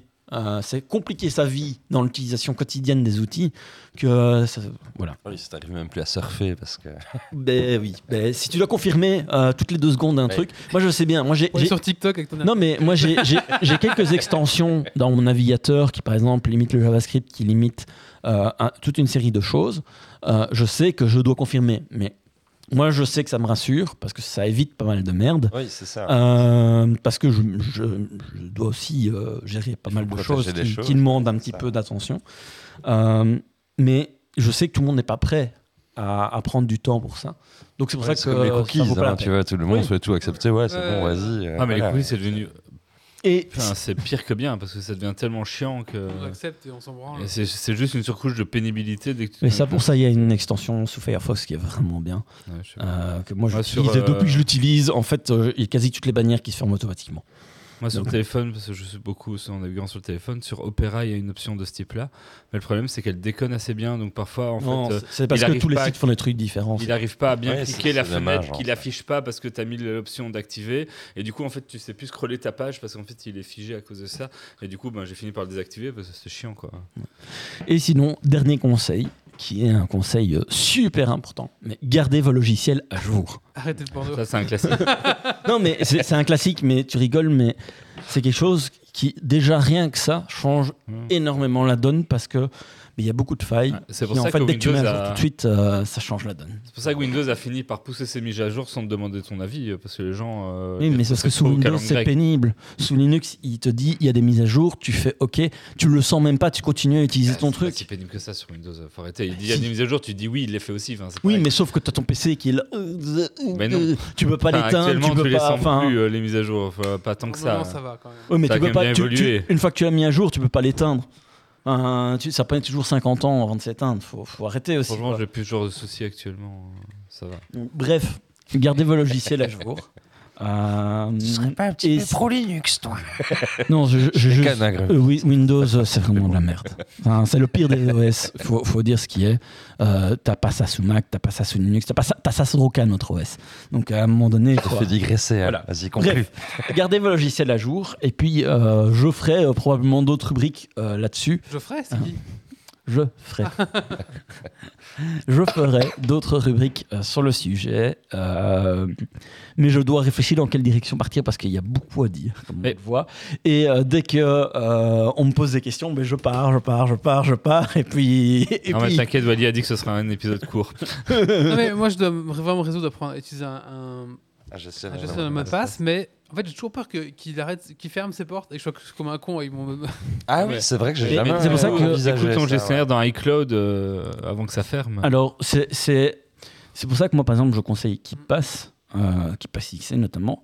Alors le problème c'est que ça te pas, gratter t'as un pas peu, là. spécialement de la synchro euh, multi-système, etc. Mais euh, ça, ça fonctionne bien. Euh, tu n'as pas de risque de fermeture puisque c'est sur ton ordinateur. Euh, mais c'est plus euh, clunky que euh, un Dashlane, un LastPass, un OnePass, etc. Parce que euh, eux, ont vraiment une intégration beaucoup plus poussée parce qu'ils sont, propriétaires, là où euh, qui passe, c'est, de l'open source, euh, où ils ont une sécurité qui est très forte, mais de l'autre côté, ils ont un peu moins du X qui est là, quoi. Donc ça, ça dépend un petit peu de ce que tu veux. Mais moi j'ai le même problème que Ah, c'est-il troué mais non, pas du tout. j'ai le même problème que toi, Wally, et euh, c'est pour ça que Mais le oui. truc avec iCloud, euh, faut vraiment que je creuse parce que un des besoins que j'ai et qui est peut-être pas un que Grumpy aurait par exemple ou autre, c'est vraiment ce côté multi-problème et multi-OS parce que j'ai un PC à la maison, j'ai un, j'ai un, un Oui, mais c'est, c'est pour ça que moi, j'utilise pas qu'il passe pour tout. Il Parce faut qu'il y a des fois où j'ai Eh oui, besoin voilà, il- faut absolument que ce- tout soit sur les trucs parce que sinon c'est chiant. Et si j'en ai deux différents, que je dois tout remettre aux deux endroits mes mots de passe. Non, non, me ça, ça, les va- ça, ça fonctionne pas. Mais par exemple, là, j'ai aussi un problème, c'est que si, si sur un ordinateur où t'es pas administrateur, tu peux pas installer euh, qui passe ou ton machin passe. Euh, c'est Mais c'est pour ça que, par exemple, des trucs comme Bitwarden, euh, OnePassword, euh, etc., c'est du web, c'est une extension. Alors, si tu peux pas installer l'extension toi-même sur, ton, sur tes browsers, euh, voilà. Mais alors si tu as euh, des apps, parfois, ben, typiquement euh, sur ton téléphone ou quoi, que ton gestionnaire existe et que tu Mhm. peux y accéder, ben, tu as parfois du coup la possibilité de rechercher le mot de passe et le taper à la main euh, ailleurs Oui. euh, quand tu peux pas. Quoi. Moi, il y, a- il y a des trucs. euh, je sais que, euh, par exemple, ce que j'ai dans KeepPass, si jamais je dois l'utiliser sur mon smartphone, euh, je le copie-colle via une application de messagerie euh, où je me mets en moi-même en copie. Euh, et puis je l'ouvre. C'est pas top, point de vue sécurité. Ouais, parce que du coup. mais, mais, mais ce qu'il y a, c'est que. bon, après, je fais pas ça avec n'importe quelle messagerie. Euh, mais euh, c'est juste que dans certains cas, j'ai pas le choix parce que j'ai besoin que ce soit sur mon smartphone. Ouais. Mais sinon, en général, ben, que ce soit Firefox ou Chrome, ben, euh, les, les extensions qui existent, euh, il y a moyen de les installer et donc que ce soit sur smartphone, ce soit sur PC, euh, ben, tu, tu les as. Euh, donc euh, voilà, et si des applications que tu installes, ben, ça s'installe bien. Mhm. Euh, J'ai encore une question. Est-ce que c'est, est-ce que c'est, hum, ces gestionnaires de mots de passe? Mettent à jour euh, tes mots de passe tous les 3 mois, par exemple, sur tous les trucs ou pas? Que tu entends par mettre à jour Bah, Il irait euh, modifier le mot de passe pour mettre un nouveau. tous les mots de passe tous les 3 Alors, il n'y en a aucun qui fait ça, parce que déjà, c'est considéré comme une mauvaise pratique de, de forcer le changement. Après, tu peux le faire toi-même. Si c'est le truc qu'il faut automatiquement. Mais à ma connaissance, il n'y en a aucun qui fait ça parce que euh, ça voudrait dire connaître tous les sites web sur lesquels tu, es euh, susceptible de t'enregistrer, connaître le protocole pour changer le mot de passe. C'est un robot qui passe sur ton compte, qui va aller se loguer partout, changer le mot de passe partout. euh, Donc, euh, Pas mon et- problème, démerdez-vous. non, mais c'est vrai que ça, ça pourrait être une idée intéressante. Euh, mais honnêtement, Après, Voilà. le fait de changer ton mot de passe tous les X temps, à partir du moment où, de toute façon, ton mot de passe, il est unique à un seul site et qu'en plus, potentiellement, c'est un mot de passe oui, ultra long. mais hyper quand ça fait euh, 10 ans que tu es sur euh, Twitter, par exemple, et que tu n'as jamais changé ton mot Oui, de passe, d'accord, mais. Ben là, oui, mais j'en connais autour de la table, c'est le cas. euh, ils n'ont jamais changé leur mot de passe. Si tu as un gestionnaire de mot de passe, ça veut dire que tu es dans des mots de passe qui ont une complexité et une longueur que tu n'aurais jamais été Je ne vais rien dire de plus, mais euh, voilà. Donc, déjà, Euh. c'est des mots de passe qui sont beaucoup plus difficiles à craquer de base, même en force brute. Pas spécialement, c'est Et juste si en que. plus, tu as mis de la double authentification, normalement, tu être bon même. Oui, mais le problème, c'est la double authentification. Si tu veux le partager avec d'autres, c'est pas possible. quand même, hein. mais par contre, euh, moi, par exemple, ce que j'ai déjà fait, euh, c'est par exemple le fichier qui passe. Euh, je l'ai déjà partagé avec d'autres sur un Drive, sur un Dropbox, sur un machin. Parce que c'est des trucs qu'on veut le partager avec d'autres, mais il y a de la double authentification. Et dans KeePass XC, par exemple, tu peux stocker le, le- le- le token que tu dois scanner quand tu fais la double authentification avec token. Donc, il y a moyen de, même en cas de truc, mais alors ce qu'on fait, c'est qu'on stocke le token dans un et le password dans un autre. Parce que sinon, euh, tu mets tout au même Ah, endroit, ça n'a plus aucun intérêt. Euh, mais euh, voilà. Mais ça, c'est c'est des cas un peu extrêmes. Euh, L'idéal, c'est que tous les trucs que tu peux partager, c'est que tu puisses avoir plusieurs personnes qui puissent le gérer. Donc, par exemple, un truc comme Twitter, où tu as des entreprises qui euh, vont gérer à plusieurs un compte, ils sont obligés de se partager le mot de passe parce que tu n'as pas de gestion multiple. Un truc comme Twitch, pareil, tu as Ça un compte qui est partagé entre plusieurs personnes, mais tu n'as jamais qu'un seul login mot de passe. Donc, tu es obligé de le partager. Et ça, c'est débile. Oui. Là où, par exemple, tu regardes Facebook, ben, tu peux être plusieurs administrateurs. Et c'est Parfois, c'est juste aussi les sociétés qui veulent pas payer trois comptes. Oui, Non, aussi, aussi, mais, mais, mais quand c'est Ouais, pas possible, quoi. Twitch ou Twitter, c'est pas possible. par- Alors que ça. c'est, t'as plein de cas où t'as une utilisation, tu as plusieurs personnes. Par exemple, tu prends le cas d'X League, on est plusieurs personnes à accéder au compte Twitter, donc on peut pas à l'heure actuelle, sauf complexité de partage d'un, système de double facteur d'authentification, on peut pas seul partager. Sur YouTube, on peut pas. YouTube, tu peux être plusieurs administrateurs d'une même chaîne et donc tu n'as pas besoin de partager ton accès. Tu, tu peux donner de l'accès à d'autres. Donc c'est, tu as du multiple compte qui peut gérer un channel. J'ai une dernière question à propos des, des gestionnaires de mots de passe. Est-ce qu'il y a un système de légataire? Que s'entend par légataire Bah, je sais pas moi. De mots de passe, ouais. Je- viens de mourir. Il y Est-ce a- que quelqu'un de ma famille peut mots de récupérer passe mot de passe Ben, euh, comme, comme tous les trucs, là, euh, ça va dépendre un petit peu euh, de système de récupération. Donc, par exemple, Dashlane, pour ne citer que lui, que je le déteste parce que je me suis fait avoir plusieurs fois, euh, c'est que euh, le mot de passe euh, que tu vas utiliser sert de clé et sans cette clé-là, on ne sait pas déchiffrer. Donc, si tu as perdu ton mot de passe, tu as perdu l'accès à tes mots de passe. Et C'est pas ça la question. Et du coup, tu ne saurais pas désigner quelqu'un d'autre sans lui donner ce mot de passe. D'accord. Par contre, euh, dans des systèmes euh, où tu payes, parce que là, c'est toutes des options payantes, ou alors il faut utiliser euh, Bitwarden ou plus, en KeePass, euh, où tu partages. Euh, là où tu as des systèmes où tu sais partager avec d'autres, tu peux euh, gérer d'autres administrateurs du truc et du coup, tu peux donner un accès. Euh, et les clés euh, d'encryption euh, qui servent pour, les, pour chiffrer tout ce qui va être mot de passe, etc., sont différentes du mot de passe de ton compte. Et donc, enfin, ça dépend vraiment comment le système de gestionnaire de mot de passe fonctionne. Mm. Donc là, effectivement, c'est une très bonne question. Mais là, ça, ça va dépendre de l'un à l'autre.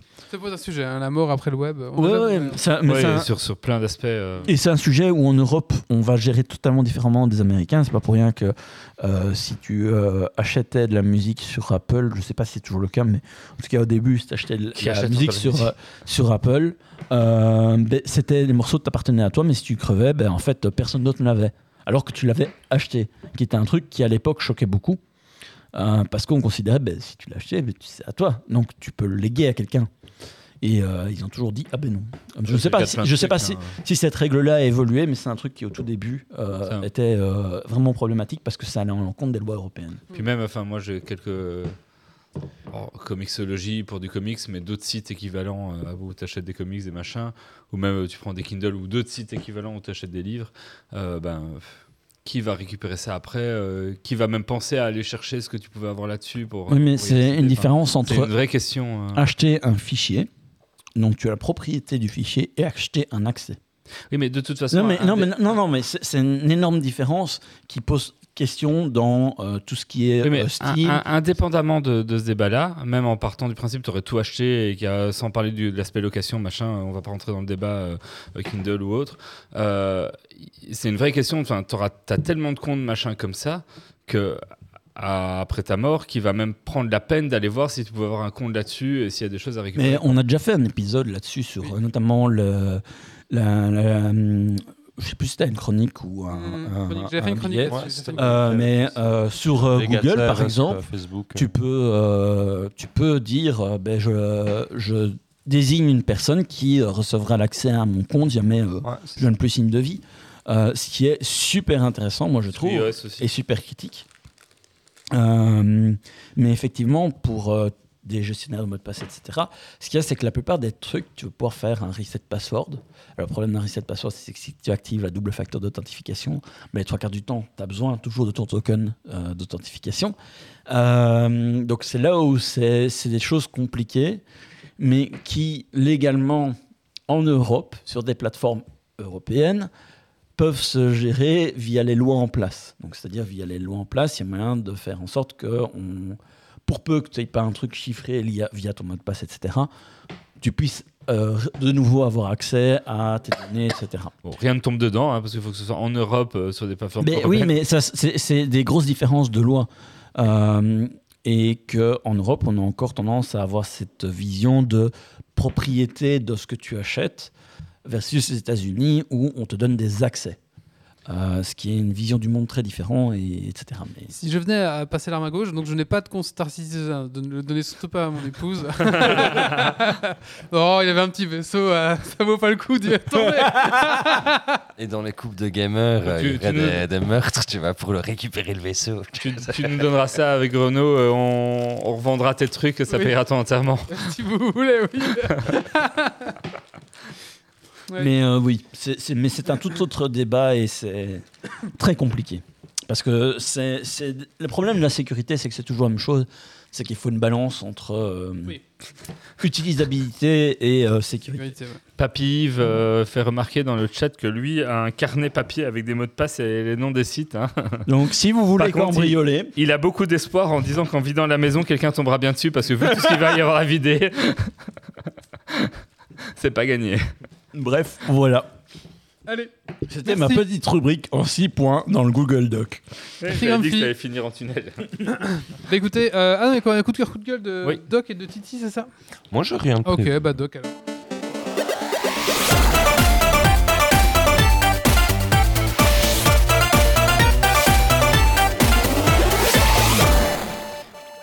Alors moi, c'est un petit coup de cœur sur euh, le musée des sciences naturelles euh, qui est à Bruxelles, euh, parce que déjà, ils ont une super galerie sur les dinosaures et, et quel enfant n'aime pas ça.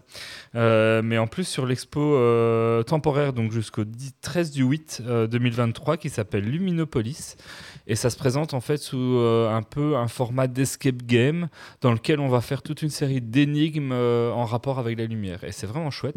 Donc à l'entrée, vous allez, c'est gratuit, c'est inclus dans le prix euh, du musée. Et à l'entrée, vous allez prendre une plaque en plexi avec un, un truc RF en fait, pour dire vous voulez faire 10, 15 ou 18 énigmes, ça va changer le temps. Vous allez la scanner et dire aussi si vous voulez du temps ou pas, si c'est chronométré sur une heure comme une escape game ou vous prenez le temps que vous voulez. Et là, en fait, après, dans, dans l'expo, alors j'ai pas compté, mais il y en a plus que 18, donc il y en a, disons qu'il y en a 20 ou 25 euh, énigmes différentes qui existent. Et euh, qui vont demander en fait soit de poser la tablette pour les désactiver, soit euh, juste ne pas nécessiter la tablette. Mais quand ça la demande, typiquement, ben, c'est une table où il y a tous des éléments où il va falloir les, les faire euh, fonctionner ou les déplacer des curseurs, des machins. Et euh, ben, en mettant la tablette, ça active les lumières et quand ça retire tire la tablette, ça reset tout. Donc ça évite d'avoir la réponse du précédent Ah oui. en fait. Et ça va jouer tout autour de la lumière, donc la longueur d'onde, son fonctionnement dans l'œil, comment on perçoit les couleurs. Enfin, ça va, ça va être autour de toutes ces thématiques de lumière. Et à chaque fois qu'on réussit une énigme, en fait, on reçoit un mot. Euh, et il y a des bornes où en scannant notre tablette, on peut rentrer un mot qu'on a reçu. Ça fonctionne dans plusieurs langues. Et donc, euh, si le mot est juste, ben, on va culer un certain nombre de mots jusqu'à avoir ces 18 mots pour pouvoir sortir. En fait. Et, euh, et une fois que tu as tes 18 mots, tu as ton code et tu peux, tu peux quitter. Alors, tu peux quitter même sans, mais il n'y a pas de blocage physique au niveau des portes. Mais c'est très très fun, ça marche très bien. Il y a des énigmes ben, qui vont plus être des énigmes purement intellectuelles. Il y a d'autres choses qui vont vraiment demander de, de- qui vont vraiment montrer comment fonctionnent les longueurs dont les machins. Donc il y a vraiment du très didactique en fait en termes d'apprentissage autour de toutes ces questions-là. Euh, alors moi la mienne, j'ai été avec, elle a, elle a un peu moins de 5 ans.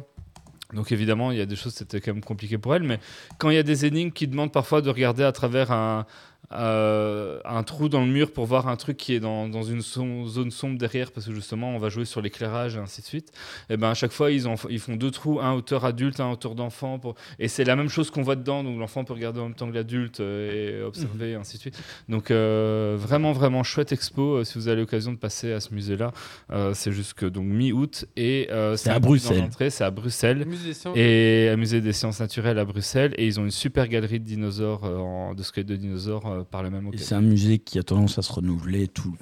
Oui. Enfin, régulièrement, enfin régulièrement, à, à l'idée- à- à l'ordre de, d'une, de temps d'un musée, c'est ré- régulier. Ils ont toute une partie aussi sur le corps humain et tout qui est très chouette. Donc ils ont enfin, alors, un chouette musée dans son ensemble et une chouette expo euh, temporaire euh, en particulier. Euh, et donc l'expo en particulier, c'est euh, Luminopolis, euh, que ça s'appelle, euh, au musée euh, des sciences naturelles à Bruxelles. Merci. Eh ben écoutez, breaking news, il paraît que ChatGPT nous a fait un Dragon Quiz Point. Alors, Eh oui. alors. alors c'est parti. Oh putain Oh merde On va avoir des réponses fausses Il n'y aura aucune vérification. Oh Ça, putain ça sera pas pire que Wally qui fait un Dragon Quiz Point de Oui. la confusion. Oui.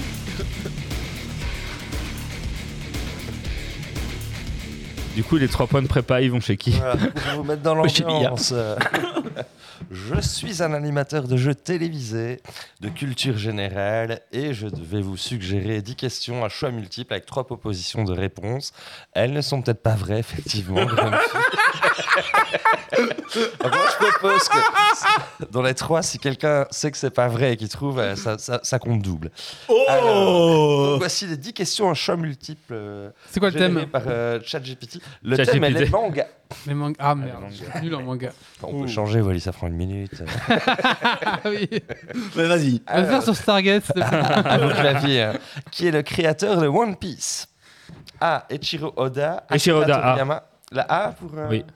Et comment tu sais la réponse Mais moi je suis désolé, il faut qu'on ait au moins les trois réponses possibles avant de pouvoir répondre. Oh bah non, c'est... Parce que tu veux, moi, j'ai pris la A. Euh, bah non, il faut que je vérifie, effectivement. Comment tu vérifies la réponse Bah, chercher déjà sur Google, mais j'aurais pas. Ah, t'as pas la réponse Bah non, euh, J'aurais- Oui, mais t'as qu'à lui dire dit, Donne-moi les réponses aux 10 euh, questions que tu m'as données. Je- J'aurais pas su ressortir le nom de tête, mais euh, je suis sûr et certain que c'est ça. Allez. Et est-ce qu'il y a donné la réponse Mais non, tu tapes dans, dans ChatGPT, donne-moi la, liste des. Ah, réponses je- tes oui, c'est fait, c'est fait, mais j'y avais pas pensé tout de suite. J'ai juste pensé en me disant, tiens, Dragon Disco, j'en ai deux, euh, vas-y. ok. Alors, dans quel genre de manga se classe Attends, Death qui prend Note des points C'est un shonen. Ah, Non, attends, qui prend note des points Parce que ça, c'est. un- c'est- Et Moi, je, je- je fais les points parce que je, je vais pas en toucher une. Donc, repose ta question. Désolé. Mais les classifications là, elles sont foireuses. Elles sont pas forcément reconnues au Japon et c'est très aléatoire selon les éditeurs. Donc, repo- re- repose ta question. Donc, dans quel genre de manga se classe Death Note? Ou Death Note euh, Un shonen. Un J'ai shonen. déjà dit shonen. Oh, bah ça, euh, Il avait pas l'air d'accord. tu pouvais pas encore le dire. Alors. En tout cas, ChatGPT me dit que c'est pas ça, mais vous avez Ah. raison. Bah, sur, sur Google, ils vont dire quoi les shonen. choix euh, quoi les choix Après, euh, sinon, ça Oui, sera c'est quand même euh, tout l'intérêt d'un bon Dragon Quest pas Oui, mais- bien préparé. ChatGTP, tu dis quoi Seinen du coup Shonen, shoujo ou seinen. Seinen, il dit Seinen, c'est manga plus adulte. mais T'as déjà euh, donné une réponse. Seinen. voilà, c'est du seinen. bah, J'ai d'abord dit c'est shonen, mais hein. c'est un shonen, c'est classé comme un shonen. Oui, mais on doit choisir entre les trois propositions qu'il nous fait. Tu réponds avant les propositions, tant pis pour toi. C'est pas vrai, il a pas dit qu'on pouvait pas répondre avant les propositions, Oui, mais donc sont dedans. Oui, mais donc tant pis pour toi si tu réponds à la mauvaise. Bon, je change de sujet euh, pour que Wally soit Non, non, c'est bon, c'est bon. Non, non, juste mais avec des jeux vidéo des années 90. c'est- c'est- Non, mais on peut faire ça, c'est très bien. Non, mais la qualification, c'est un piège parce que ce sont les éditeurs, ça change en fait. C'est pas vraiment un truc très reconnu, c'est plus un truc de- d'amateur où les gens Ah, classent. C'est bien que c'est pas un shoujo. Oui, mais en fait, si, si tu regardes euh, Voilà. les classifications et que tu cherches vraiment des infos là-dessus, ça. C'est pas. C'est foireux. Death Note en forme de Jojo. Mais pourquoi. Wally, il a un point Parce que t'as mal répondu à la deuxième question. Oui. Mais Il a t'as- répondu il a shonen. dit shonen aussi avant moi. Enfin, il- j'ai dit shonen, il a dit shonen. J'ai dit Oui, mais seinen, c'est il a dit aussi seinen. qui Alors je vois pas compte pourquoi les il a le points, point. Donc forcément. Ouais, euh, moi, je, je Wally trouve, aussi a mal répondu. Non, il a ouais. aussi dit shonen à un moment donné. ouais, je trouve que c'est bon. Ok, troisième Ça question. n'a aucun sens. Quel est le nom, per- le nom du personnage principal dans Naruto? A. Tu dis- Sasuke, B. Naruto, B. Naruto. C. Sakura. Sakura Naruto. Non, Sakura. c'est autre Naruto. Naruto. hein. c'est vraiment la rapidité. Ouais, je propose qu'on en fasse encore que deux et puis c'est fini. Bah vas-y, peut. Mais non, vas-y. Bon, je proteste, t'avais aussi dit une mauvaise réponse. Le point est pour Grumpy. On voit que mais ouais, pas là. hein, Il y, a- il y a Doc qui est en mode mauvais perdant aujourd'hui. Mais non, il triche. Demande à ChatGPT qui doit avoir le point numéro 2. Qui est le personnage principal dans le manga Attaque des Titans ou Attack on Titan? Ah, A. Mikasa Ackerman. B. Eren Jaeger. Eren Jaeger. Ah. Eh ben, on va vérifier ça tout de suite. Et c'est? Euh, C, j'ai fait A. euh, Levi Ackerman. Non, c'est B. Levi Ackerman. Ouais. Ah bah, Et c'est euh, c'est la B, c'est Eren Jaeger. Euh, ouais, tout à fait. T'as Ah. regardé euh, Attaque euh, sur Oui. les Titans euh? Oui, j'avais même fait un coup de cœur. euh. Bon, Ah, je donne le point à. Grumpy, même si j'ai dit presque en même temps. Oui, mais moi j'ai dit B. Je Ah. ne sais pas s'il faut dire B ou il faut dire le nom. Bah, euh, les deux. hein. Parce qu'alors il a dit avant. Donc euh, ça devrait être Wally. Non, mais prends le point, il a déjà volé Je me un. si c'est pas Doc qui en avait parlé. De... Pas sûr. Hein, Non, de-. Moi, rien dit Attaque des Titans, c'est Quel moi est qui- le nom du héros de One Punch Man? Euh, tu dis pas les Ah. propositions? Alors, A. Genos, Saitama ou Garou? Saitama, B. A, B. Et B le plus rapide que Sataima, mais.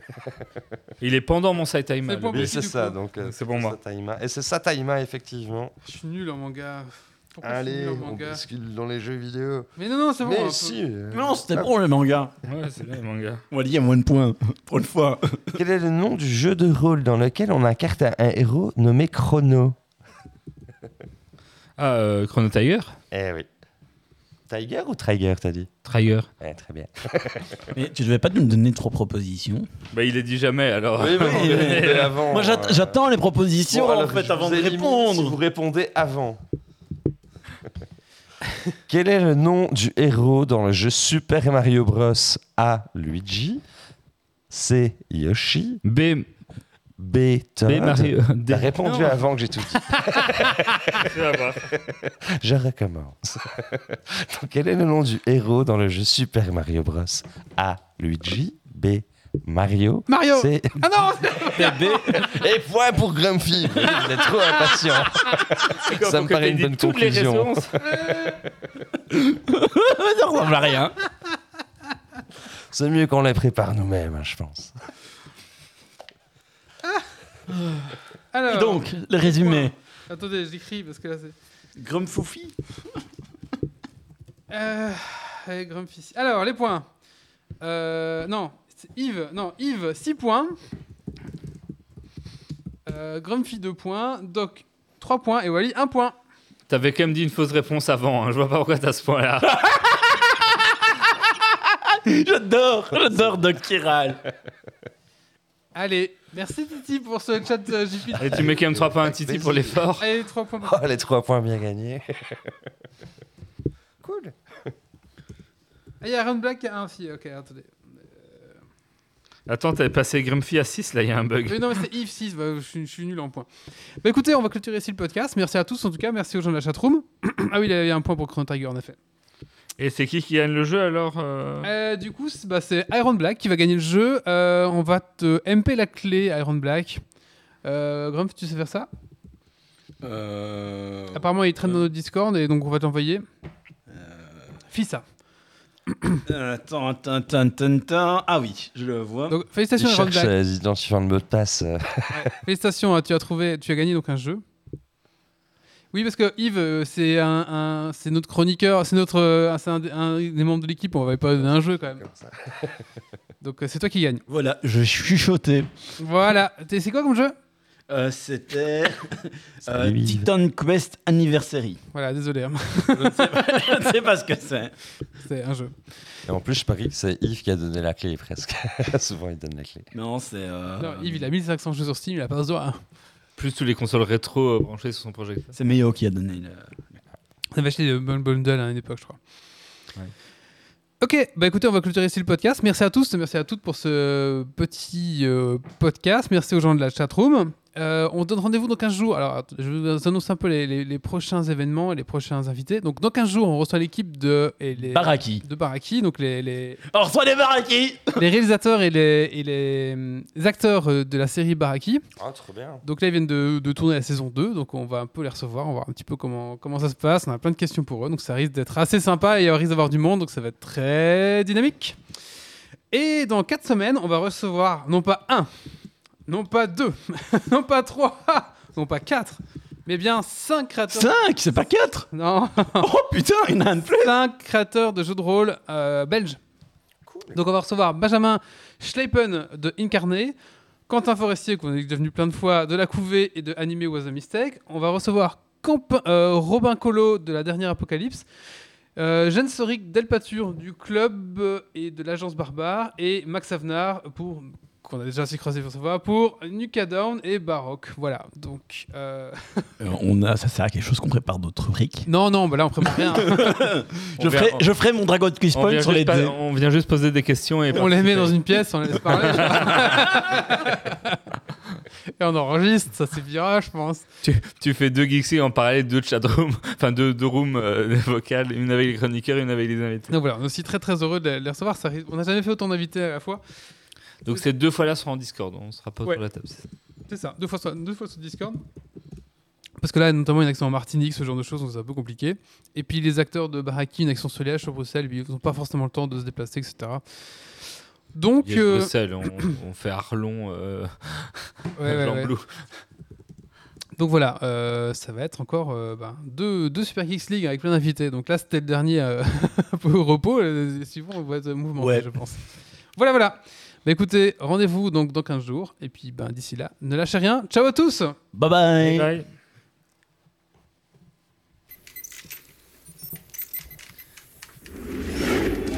Alerte. Dépressurisation atmosphérique. Évacuation immédiate du personnel.